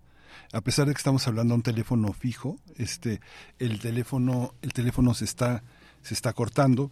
Eh, mientras tanto y recuperamos la comunicación con Hugo José, hay que decir que este, este, este libro, eh, del que solamente esta conversación será una, un, pie de página, tiene una enorme bibliografía. La, la, la bibliografía no solo es, es actual, sino que también es una lectura muy crítica de muchísimos elementos que Hugo José ha transitado. Hugo José es un profesor también que da eh, una, una materia muy innovadora en el posgrado, que es la sociología narrativa, donde hay una visión tanto del periodismo, de la crítica, de la crónica. Es uno, es uno, Hugo, José Suárez uno de los eh, grandes pensadores. Este libro seguramente será un, un clásico. Ahora es una novedad, pero está perfilado como un libro clásico de nuestras materias en ciencias sociales. Hugo José, ya retomamos la conversación. Aquí estamos, disculpa. No, sí, bueno, estabas explicando cómo, cómo se retoma. Yo estaba comentando que, bueno, me atrevo a decir, me atrevo a decir, este, desde un micrófono como este, que es un libro que se perfila como uno de los libros, eh, como, como un clásico de la sociología mexicana, porque finalmente tiene muchísimas entradas y salidas a un universo que está signado por distintas ciencias sociales. Es un texto que tiene la, la lectura de economistas, la lectura de sociólogos, la lectura de historiadores, la, lector- la, le- la lectura de antropólogos. Es, es un es un libro es un libro de convergencias, ¿no? Sí, la verdad que uno de los elementos que me ha gustado, digamos, de, eh, en hacer este texto, es que me ha obligado en realidad a meterme un poquito a algunas eh, de áreas, maneras de, de trabajar con las que no estaba tan familiarizado. He tenido que ir, por ejemplo, desde revisar los archivos aquí en, México, ¿no? Ahí en la, en la villa, eh, en la villa de Guadalupe, ir a revisar archivos, ver cómo estaba, eh, qué registros habían de cuándo se lleva a la Virgen a, eh, a- a Francia, en fin, tratar de hacer toda una revisión más bien eh, como le hacen normalmente los historiadores, hasta la parte etnográfica, digamos, de estar en las fiestas allá en, eh, en París, en los distintos lugares, eh, incluso hasta la parte de la sociología visual, ¿verdad? De, de- de- de- de estar presente en distintos momentos eh, con mi cámara, eh, filmando desde el incendio hasta las fiestas, y entonces tener que hacer algo también en términos eh, científicos con esas imágenes que tenía de toda esa investigación. Por eso el libro, en la parte final, a quienes les guste eh, la cuestión tecnológica, eh, tiene varios QRs eh, en los cuales se, se, se lleva, eh, se invita a los que están leyendo eh, a que vean también la parte visual que acompaña también eh, y auditiva que acompaña también este libro. Pues efectivamente me ha, me ha, me ha obligado, pero de esas eh, obligaciones tan gozosas, a atravesar por distintas disciplinas, distintas experiencias y creo que eh, eh, pone eh, un eh, contribuye a eh, mostrar una parte que no estaba tan estudiada no estaba estudiada de hecho me encontré realmente con cero cero investigaciones en ese rubro sobre especialmente cómo los creyentes están creyendo en, en- en- mexicanos o latinoamericanos particularmente la Virgen de Guadalupe en el caso parisino. Hay muchísimos estudios muy bien hechos muy interesantes de varios colegas eh, eh, sobre Estados Unidos, por supuesto, que es el polo de la migración más importante. Pero sobre, particularmente sobre la parte en, en eh, París, eh, había una cuestión más bien vacía, lo que también me llevó a tocar algunas puertas y eh, tener que buscar información de toda naturaleza, desde la, la información más pública hasta la información más etnográfica de con qué tipo de imágenes me encontraba mientras paseaba por París. Sí, es muy interesante. Además, además, bueno, también este eh, y tiene esa implicación de que eres un auténticamente un arqueólogo eh, de, la vida cotidiana, hay muchas entrevistas y muchas cuestiones que solo se pueden resolver desde esa perspectiva narrativa que da la sociología y que da esta bisagra con el trabajo etnográfico, hablando con personas reales sobre situaciones reales que, tienen, que tienden a ser emblemáticas y que sobreviven al presente, que, que se proyectan hacia una manera de concebir la, la estructura presente en el futuro, Hugo. Exacto, exacto. De hecho, digamos, eh, todo el libro está escrito en código narrativo. ¿no? Es, es un libro eh, científico que tiene que ver con esto que decías que estoy impulsando un poquito desde, desde, desde posgrado, en la sociología narrativa, pero todo el, todo el libro en realidad está escrito en código narrativo. Entonces, eh, ¿qué hago para eso? Eh, eh, atravieso por novelistas, por los escritores, por supuesto, de Antonieta Rivas Mercado, atravieso por los que puedo me puedo encontrar, hasta eh, eh, tratar de encontrar, por ejemplo, de describir eh, situaciones, formas que son de una sutileza que hay que mirarla con cuidado y hay que describirla con cuidado. Por ejemplo, en varios capítulos, en esto de las entrevistas, por ejemplo, tuve realmente el privilegio para un sociólogo, este, y cuando tiene cierta sensibilidad, de que me invitaron, varias de las personas que los, que los entrevisté, me invitaron directamente a sus casas entonces tuve el enorme privilegio, que es realmente un privilegio de,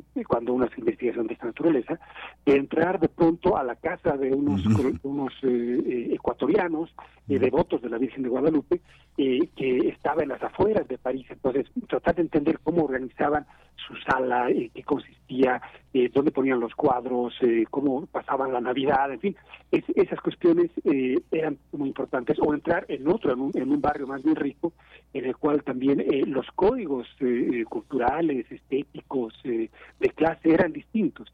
Y sin embargo todo nos llevaba, eh, confluía, digamos, a una misma devoción sobre la Virgen de Guadalupe. Entonces todo eso eh, tiene que ser, en ciencias sociales en general, digamos, a mi entender, pero y en este libro está me parece eh, plasmado, tiene que ser contado. O sea, tenemos que contar todo esto y los investigadores lo que tenemos que hacer es contar cómo la gente se relaciona, en este caso, digamos, con la imagen de la Virgen de Guadalupe, cómo que, y para eso hay que ver todo, hay que ver eh, sus espacios, hay que ver eh, sus, sus formas de relacionarse con la imagen, hay que ir a terreno, hay que escuchar, hay que sentir, hay que sentir con la piel qué es lo que está eh, pasando, hay que ir a la fiesta, a ver cómo la gente canta con mariachis frente a la Virgen, cómo se arrodilla, cómo toca la, la imagen, la, eh, los creyentes ahí la, la, en, los templos.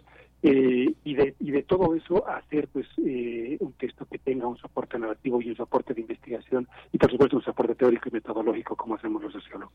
Sí, hay una hay una parte Hugo, que me parece también muy interesante, que es la parte en la que logras establecer una, una, distancia. Con todo y que eres mexicano, hay una parte boliviana y una parte francesa que te permite tener esa capacidad de reconocer todo lo que haya lo que hay alrededor no no no hay una especie a veces entre nuestros historiadores y nuestros intelectuales de excluir tal vez de manera inconsciente algunas algunas cuestiones polémicas o algunas cosas que no les gustan cosa que no pasa en muchos casos de investigadores extranjeros no pienso pienso en muchos de los que están citados aquí este eh, muchos de los que forman parte de nuestra tradición como Jacques Lafay por ejemplo no que es polémico no David Brading por ejemplo polémico no muchas, muchos intelectuales, como uno muy cercano eh, que formó parte de Grusinski, ¿no? Pero hay una, hay una parte que hay esa distancia, cómo incluir, incluso en este libro están incluidos trabajos periodísticos, la gran cantidad de colegas que están citados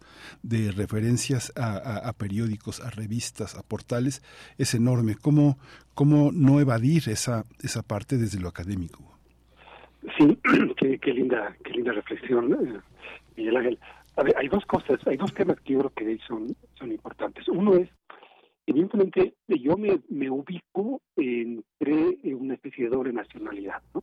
O sea, yo soy boliviano y soy mexicano a la vez, eh, y eh, no lo oculto, eh, y lo creo que eso se siente en qué es lo que uno puede observar en tanto que extranjero en México, de origen extranjero, y qué es lo que uno puede observar en tanto que mexicano en México. ¿verdad? Y eso, eh, digamos, en mi relación con lo que he podido observar aquí de eh, estudios, eh, los estudios que he hecho sobre la religiosidad popular aquí en la Ciudad de México, es algo con lo que es, es, una mirada con la que he cargado con eh, mi propia trayectoria, ¿no? El otro día me parece que eh, Jean Meyer precisamente hablaba algo así de, de, de, de, su origen francés y cómo miraba, digamos, sí. la, la, historia aquí eh, mexicana. Claro, el sello, digamos, de la cuna de uno eh, lo marca la manera de mirar, pero a la vez, eh, ya poco a poco voy teniendo más años de vida en México, pues la, la, finura de poder mirar determinadas cosas. Y este, en ese juego, digamos, así como eh, dialéctico, ¿no? Entre lo que uno viene y en lo que uno está y, de dónde es y a la vez de dónde es en este momento. En todo eso es lo que, lo que le da al sociólogo una determinada mirada particular. Y lo más curioso en este caso fue que yo eh, estaba en ese momento en París, en tanto que investigador mexicano, pero a la vez con mi carga cultural eh, boliviana y estudiando a, eh, en el contexto francés a los mexicanos guadalupanos. Entonces, ese, ese, ese, esa confluencia, esa constelación de realidades, de identidades, de influencias, era algo que permite, me parece, mirar determinadas. Por ejemplo, te voy a poner un ejemplo muy concreto. en cuanto yo entro a la Catedral de Notre Dame, uno de los elementos que me llama la atención es, es, que todos se persignan, por supuesto, como los católicos se persignan, y se hacen eh, eh, la, eh, la, bendición con el, el agua bendita sí. y prenden una vela. Eso es cultura católica que yo la he tenido de mi abuela en Bolivia.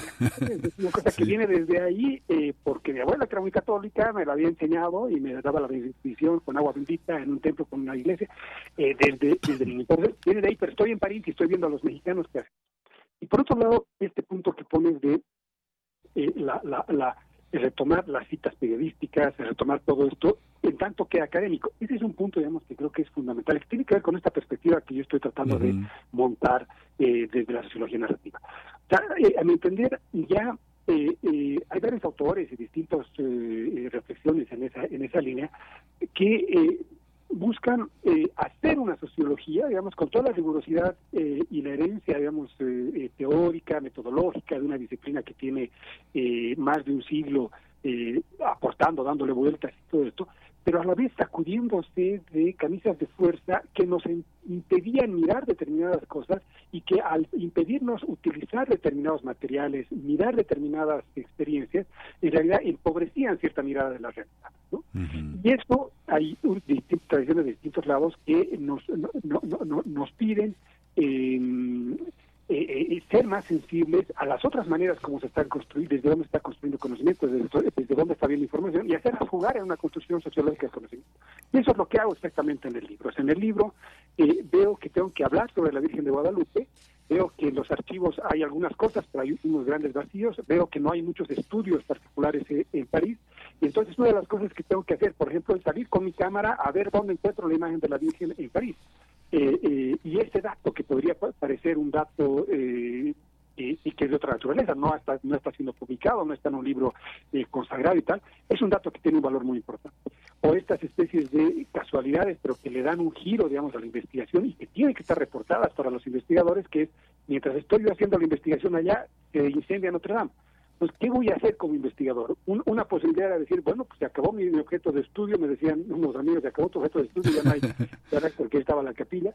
Eh, no, todo lo contrario, saco un capítulo de ver cómo los periódicos reflejan eso y, y, qué rol juega la Virgen ahí, ahí adentro y qué rol juega México ahí adentro. Entonces, lo que, la verdad de lo que se trata es, como dice un autor, sacudirse de la, de la sociología de bata blanca, ¿no? de esa sociología cartonada, sí. y eh, eh, tratar de eh, sacar provecho de todo lo que nosotros, en tanto que seres humanos que transitamos por, por los sentimientos, por la escucha, por la mirada, por por lo visual, por el razonamiento, por las artes, saquemos provecho de todo eso y hagamos una sociología explicando problemas que son sociológicamente construidos, como en este caso, quiénes y por qué creen en la Virgen de Guadalupe en París.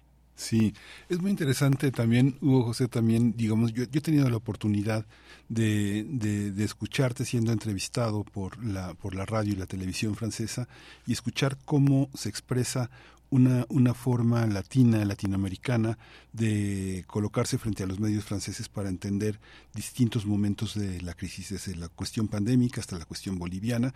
Y es muy interesante porque establece un, un diálogo muy, eh, muy, muy original, muy identitario como académico y como escritor frente a un pensamiento francés sobre el que se ha tenido una enorme devoción. Es como devolver lo que se le debe, pero al mismo tiempo generar una algo que tiene que ver con nosotros, con lo auténtico, con lo que se habla desde nuestro español, pero que tiene los murmullos, como diría Julia Cristeva, del búlgaro, de este, del, del, del francés que has aprendido y que hablas con tanta fluidez, este Hugo José. Sí, sí, sí. El, el, el, una, una, una, de las experiencias interesantes, digamos, en este sentido, digamos, de hacer, en tanto que investigador eh, mexicano eh, eh, en Francia, fue que fue la primera vez que eh, me, me, en tanto que investigador latinoamericano, o sea, un investigador mexicano que está ahí, eh, tuve una interlocución con la Academia eh, Francesa de otra naturaleza, ¿no?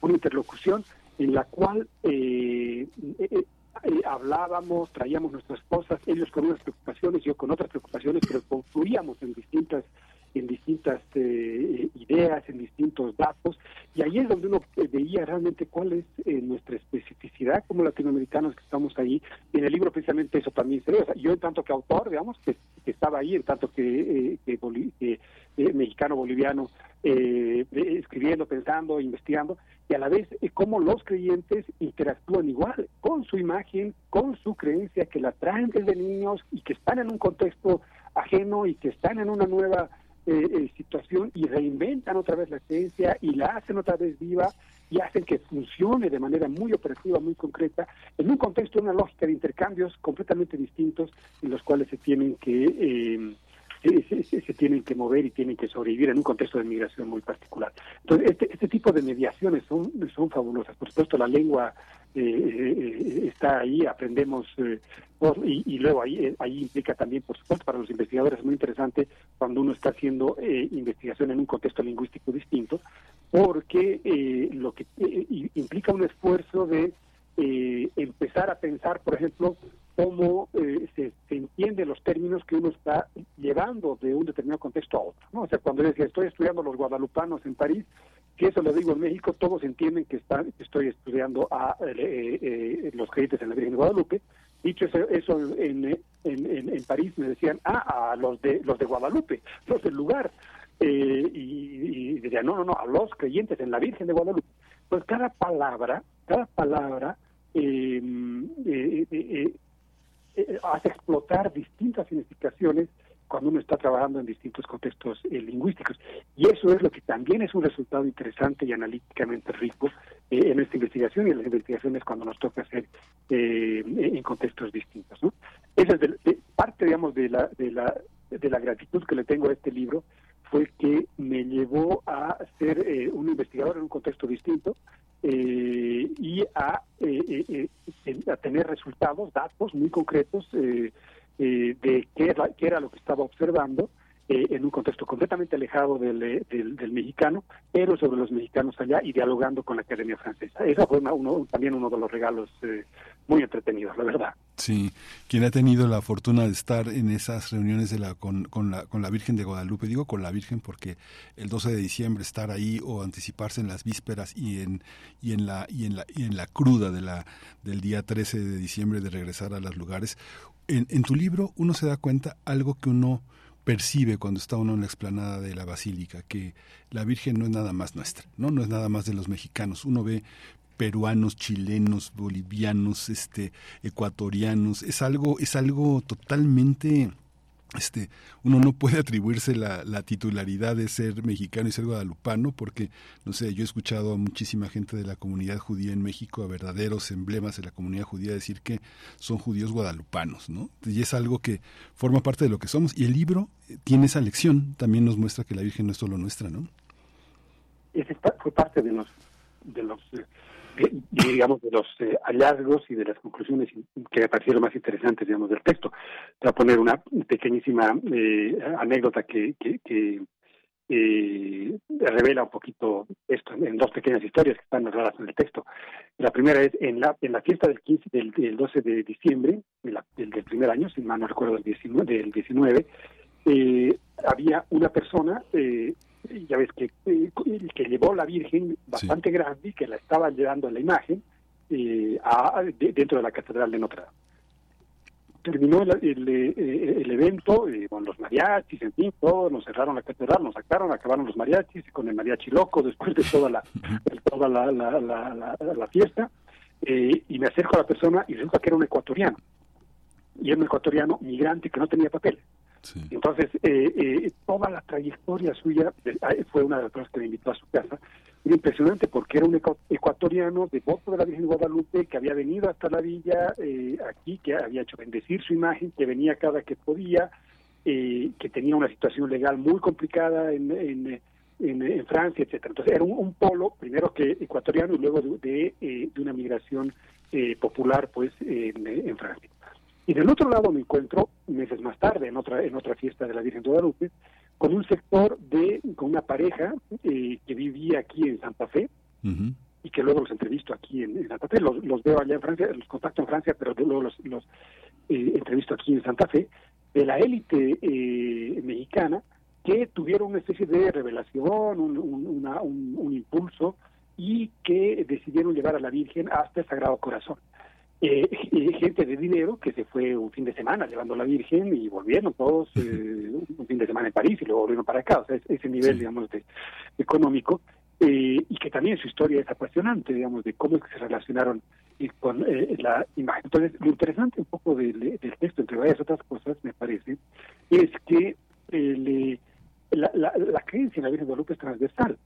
Atraviesa, por un lado, en términos mexicanos, los distintos sectores, o sea, uno puede ver la Virgen de Guadalupe, eh, eh, la- la bandera de la Virgen de Guadalupe en una manifestación eh, eh, a favor de un determinado tema y en una manifestación en contra del mismo tema, la, igual la Virgen Guadalupe ahí presente, y en los sectores más altos y en los sectores más populares. Entonces, es, es uno de los símbolos de los que atraviesa, digamos, los distintos. Y no solamente, eso es interesante, no solamente, ahí sale otra vez mi, mi, mi lado boliviano, no solamente en, eh, eh, en México, en todos los lugares donde yo he visitado, siempre encontré alguna vez una Virgen de Guadalupe, y cuando he estado haciendo un sabático en La Paz hace algunos años, en Bolivia, eh, nuevamente veía a la Virgen de Guadalupe en los cementerios, en las iglesias, en las tiendas, una panadería, eh, una lavandería que tenía la Virgen de Guadalupe, en fin, que está también presente por todos lados. Entonces, en realidad, es, yo creo que los estudios guadalupanos eh, todavía es un mundo mu- que se puede explorar muchísimo, hay mucho que explorar, hay mucho que aprender, digamos, de, de ese mundo, precisamente porque es uno de los símbolos que nos, eh, que nos eh, hace, eh, que, no- que nos identifica culturalmente. Es el, es el ícono más poderoso, me parece, de la cultura nacional, uno de los íconos más eh, eh, inteligentes, audaces, que le ha permitido, digamos, eh, a la cu- cultura nacional construir una idea de mexicanidad eh, tan sólida, tan solvente, eh, tan flexible a la, a la vez y tan variable,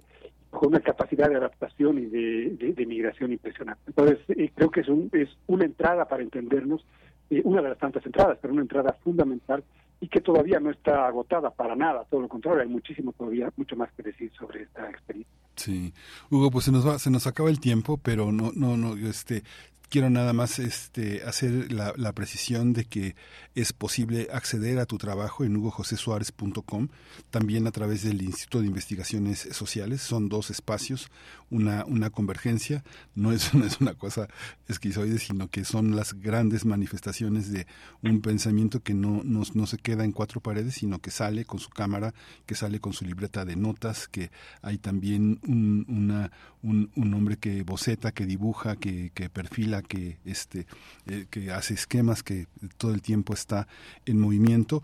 Y quiero, y quiero también señalar algo que también me parece muy importante en el libro, que no está delineado de una manera eh, este, separada en la bibliografía ni en los esquemas, que es una, una enorme aproximación al pensamiento en la transversalidad, al pensamiento que consideramos feminista o que lo que de feminismo hay en el psicoanálisis, lo que de feminismo hay en la antropología, en la sociología, eh, hay, una, hay, hay una visión que no se pierde de ese territorio sin caer en una lectura este, exclusivamente delimitada hacia ese horizonte. Sin embargo, lo contempla de una manera también muy ecuménica, de una manera muy incluyente y de una manera necesaria, ¿no? que está detrás y frente al propio emblema de la Virgen, ¿no? al propio simbolismo de la Virgen.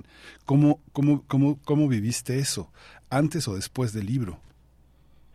Sí, eh, digo, este, la imagen de la, de, de, la Virgen en todo lo que implica este es muy fuerte, yo creo, ¿verdad? Yo, y, creo que nos lleva precisamente a ponernos eh, la pregunta, digamos, sobre eh, sobre lo femenino, sobre la madre, pero a la vez sobre, sobre la cultura, sobre la matria, sobre la patria, eh, en fin, sobre las maneras como pertenecemos, cómo somos parte de algo eh, y qué, cómo es que nos atraviesan esas, esas pertenencias y qué hacemos con esas pertenencias cuando estamos en, contextos distintos. Mi pregunta siempre ha sido, digamos, hacia, hacia, hacia todos los que entrevistaba, eh, cómo es que tú te relacionas eh, con la Virgen y a partir de qué momentos, experiencias de tu vida la has sentido más cerca. Y entonces cuando la gente empieza a responder un poco eso, hace, hace trayectorias de vida que son eh, tremendamente ricas e interesantes de cómo se han relacionado y cómo esta relación con la imagen de la Virgen de Guadalupe atraviesa por múltiples dimensiones, atraviesa por las dimensiones precisamente de cómo su madre las, les enseñó a, eh, hacer, eh, a tener una determinada devoción, a la vez como la comunidad eh, jugó un rol importante, en fin, las distintas maneras como han tenido que, que, construir esa, esa creencia, inventarla, reinventarla, llevarla hacia, hacia la fiesta, llevarla en una imagen y bueno, pues alimentarla una y otra vez.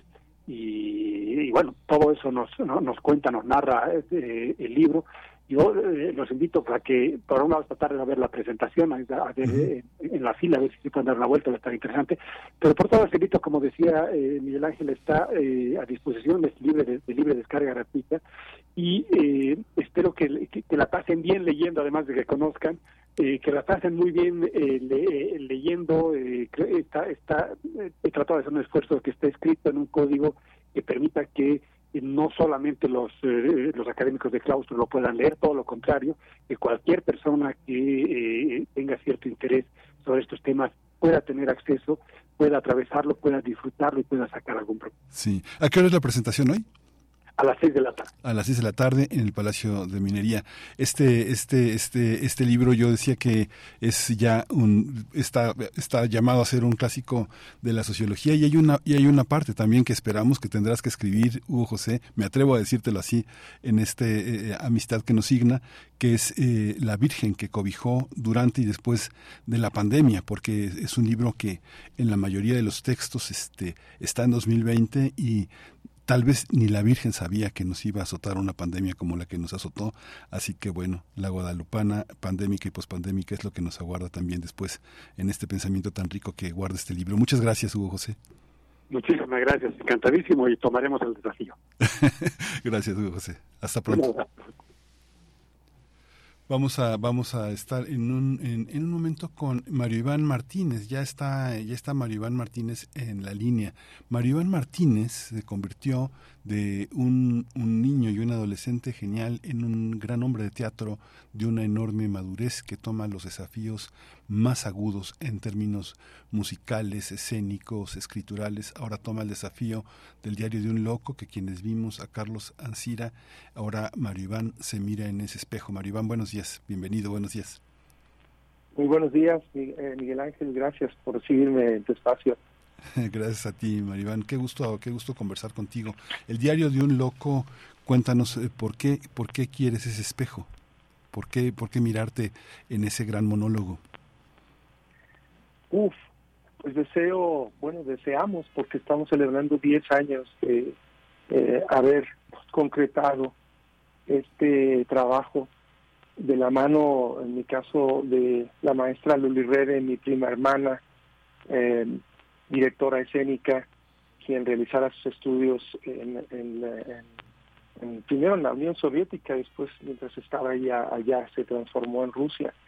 ¿Por qué? Pues porque es un mosaico humorístico y a la vez también terrible del delirio, porque eh, un espectáculo unipersonal además pues es un un toro con cuernos muy afilados, como dijera Guillermo Vígers en algún momento. Eh, brinda al actor eh, muchísimos retos, vericuetos interpretativos. Eh, y hay que recordar también que Diario de un Loco no es dramaturgia, es un cuento. Pertenece a esta colección de, cuentos que escribiera Nikolai Gogol a mediados del siglo XIX, em, como El Capote, La Avenida Nevsky, La Nariz. Y aquí el reto ah, fue llevar a escena encontrar nuestro propio lenguaje escénico, pero de raíz, porque no es dramaturgia. Como tú sabes, un, un escritor, un dramaturgo muchas veces especifica, amén de que está todo ya dialogado, eh, cómo quiere la escenografía, cómo quiere incluso la música, el vestuario, ¿no? Cómo lo vislumbra. Y en este caso consideramos propicio abordar este texto y encontrar nuestro propio eh, lenguaje, jugando con un limitado número de elementos escénicos, hacer que surja la magia a través de la luz, de la música, del trabajo actoral, siempre con, obviamente, la, obra de, de Gogol como parte medular y que se transformen en las muy complejas imágenes de la mente delirante del protagonista, ¿no? Uno, uno, uno supone muchas cosas, eh, Maribán. Eh, yo me imagino que tal vez me imagino, una, tal vez es, forma parte de mi fantasía que fuiste de la mano de tu madre a ver alguna vez a Carlos Ansira, que murió en 87, pero que te tocó tal vez verlo con el diario de un loco, que es una puesta en escena que hizo y adaptó Alejandro Jodorowsky y que Ansira la representó pues prácticamente hasta su muerte, ¿no? Como cómo entender esa gran tradición. En esa gran tradición, como la que está Gogol en el cuento, está también Kafka, ¿no? Hay una parte en la que no tiene el dispositivo, el dispositivo de las acotaciones que caracteriza la dramaturgia y que le permite al actor orientarse, ¿no? Aquí el cuento, la literatura, la narrativa es una gran desorientación para el actor, por decirlo de alguna manera un poco en los términos en los que tú lo planteas. ¿Lo viste? ¿Tú viste a Ansira? Bueno, dos, dos puntos importantes tocas en, lo que mencionas. En primera instancia, eh, con lo último, em, debo decir que sí, el reto es muy grande, pero por otro lado también comienzas con una página en blanco, ¿no? Eh, en, en lo que atañe a encontrar tu lenguaje escénico. Y entonces, pues en nuestro caso, por ejemplo, la escenografía misma de Dita busca enloquece con el actor. Es, aparentemente es un, nos encontramos con un muro que representa tal vez la oficina de donde trabaja este, este, este burócrata de la Rusia zarista, Xenti Ivanovich Poprichin, pero de pronto ese muro comienza a enloquecer junto con él. La música misma, el vestuario, la iluminación de Matías Gorlero y Luli Rebe. Mm. Em, y eh, lo tocante al maestro Ancira, por supuesto, eh, nuestro trabajo, diversas temporadas han sido dedicadas a él porque eh, junto con Jodorowsky, bien que como bien lo menciona, él no nada más montó este monólogo durante o este unipersonal durante tanto tiempo, sino sentó las bases, creó la tradición de ofrecer monólogos los días lunes en la ciudad. Eh, lo que ocurre es que por un lado, em, nosotros, ni Luli Rede ni un servidor, tuvimos la fortuna de verlo, porque cuando ya habría sido posible, ambos estábamos estudiando, yo en Inglaterra, un servidor en Inglaterra y Luli en Rusia. Entonces, eh, por supuesto, él con Jodorowsky encontró también su lenguaje. De igual manera, se entrevistó con pacientes esquizoides, en su caso en la Castañeda, en mi caso, con eh, pacientes que de manera muy generosa el doctor Horacio Reza Garduño eh, puso, em, me puso en contacto con ellos para que estudiara yo sus manierismos, sus delirios, que lo más peligroso con este personaje es apostarle al cliché del eh, de aquel que se dirige inexorablemente hacia la insania, ¿no?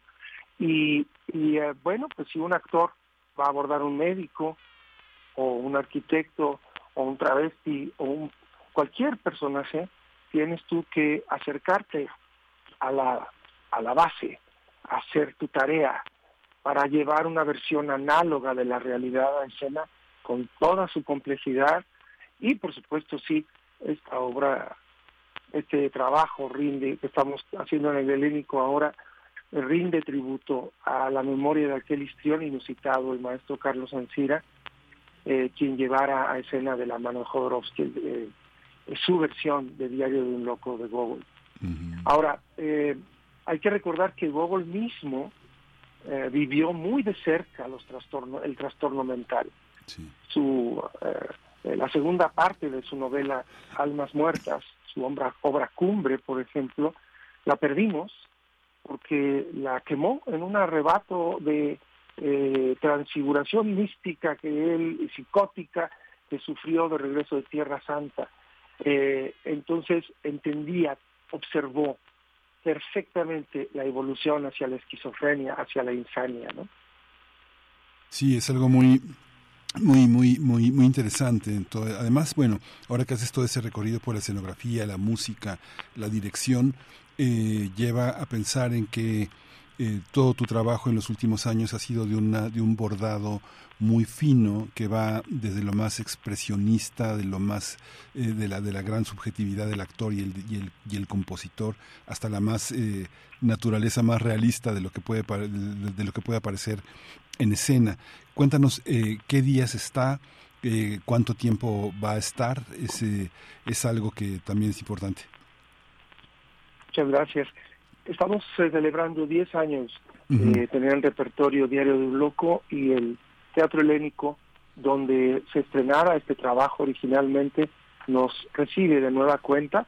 Estamos solamente los lunes, como uh -huh. mencioné, como, estaba, como instituyera el maestro Carlos Ancira, los lunes a las 8 de la noche, el Teatro Helénico Avenida Revolución 1500 y únicamente hasta el 8 de abril. De igual manera estoy eh, los domingos con Teatro Familiar, eh, dando seguimiento a mi actividad como, uh -huh. como cuentacuentos y también pues eh, adentrándome en esta, esta, esta arista de mi trabajo para, decía mi mamá, nunca dejes el teatro familiar a un lado para que mantengas tu cordura cuando hagas diario de un loco. Sí. Entonces estamos los domingos en el Teatro Hidalgo, eh, ahora con cuentos de bichos y más adelante estaremos celebrando los 90 años de Cricri. Pero para no abrumarles con demasiadas no. fechas y sedes, les, eh, nos pueden pueden entrar en contacto con nosotros a través de WhatsApp, si me permite, sí, claro, eh, claro. Miguel Ángel, 55 37 33 36 41 55 37 33 36 41 lo vamos a poner en nuestras redes sociales para que se puedan comunicar con este gran actor que es Maribán eh, Martínez este y con esta con este con esta dualidad tan tan tan hermosa de, eh, de tener a Gogol y de tener un teatro que también es inmortal que es el teatro infantil y la tradición entre nosotros. Muchas gracias Maribán. Nos despedimos. Ya son las 10 mucha vida para tu teatro Gracias a ti, Miguel Ángel. Gran, cálido abrazo. Hasta pronto. Son las 10 de la mañana, nos escuchamos el lunes. Esto fue Primer Movimiento, El Mundo desde la Universidad. Radio UNAM presentó Primer Movimiento, El Mundo desde la Universidad. Con Berenice Camacho y Miguel Ángel Gemain en la conducción. Rodrigo Aguilar y Violeta Berber, producción. Antonio Quijano y Patricia Zavala, noticias. Miriam Trejo, coordinación de invitados. Tamara Quirós, redes sociales. Arturo González, operación técnica. Locución, Tessa Uribe y Juan Staca. Quédate en sintonía con Radio UNAM. Experiencia sonora.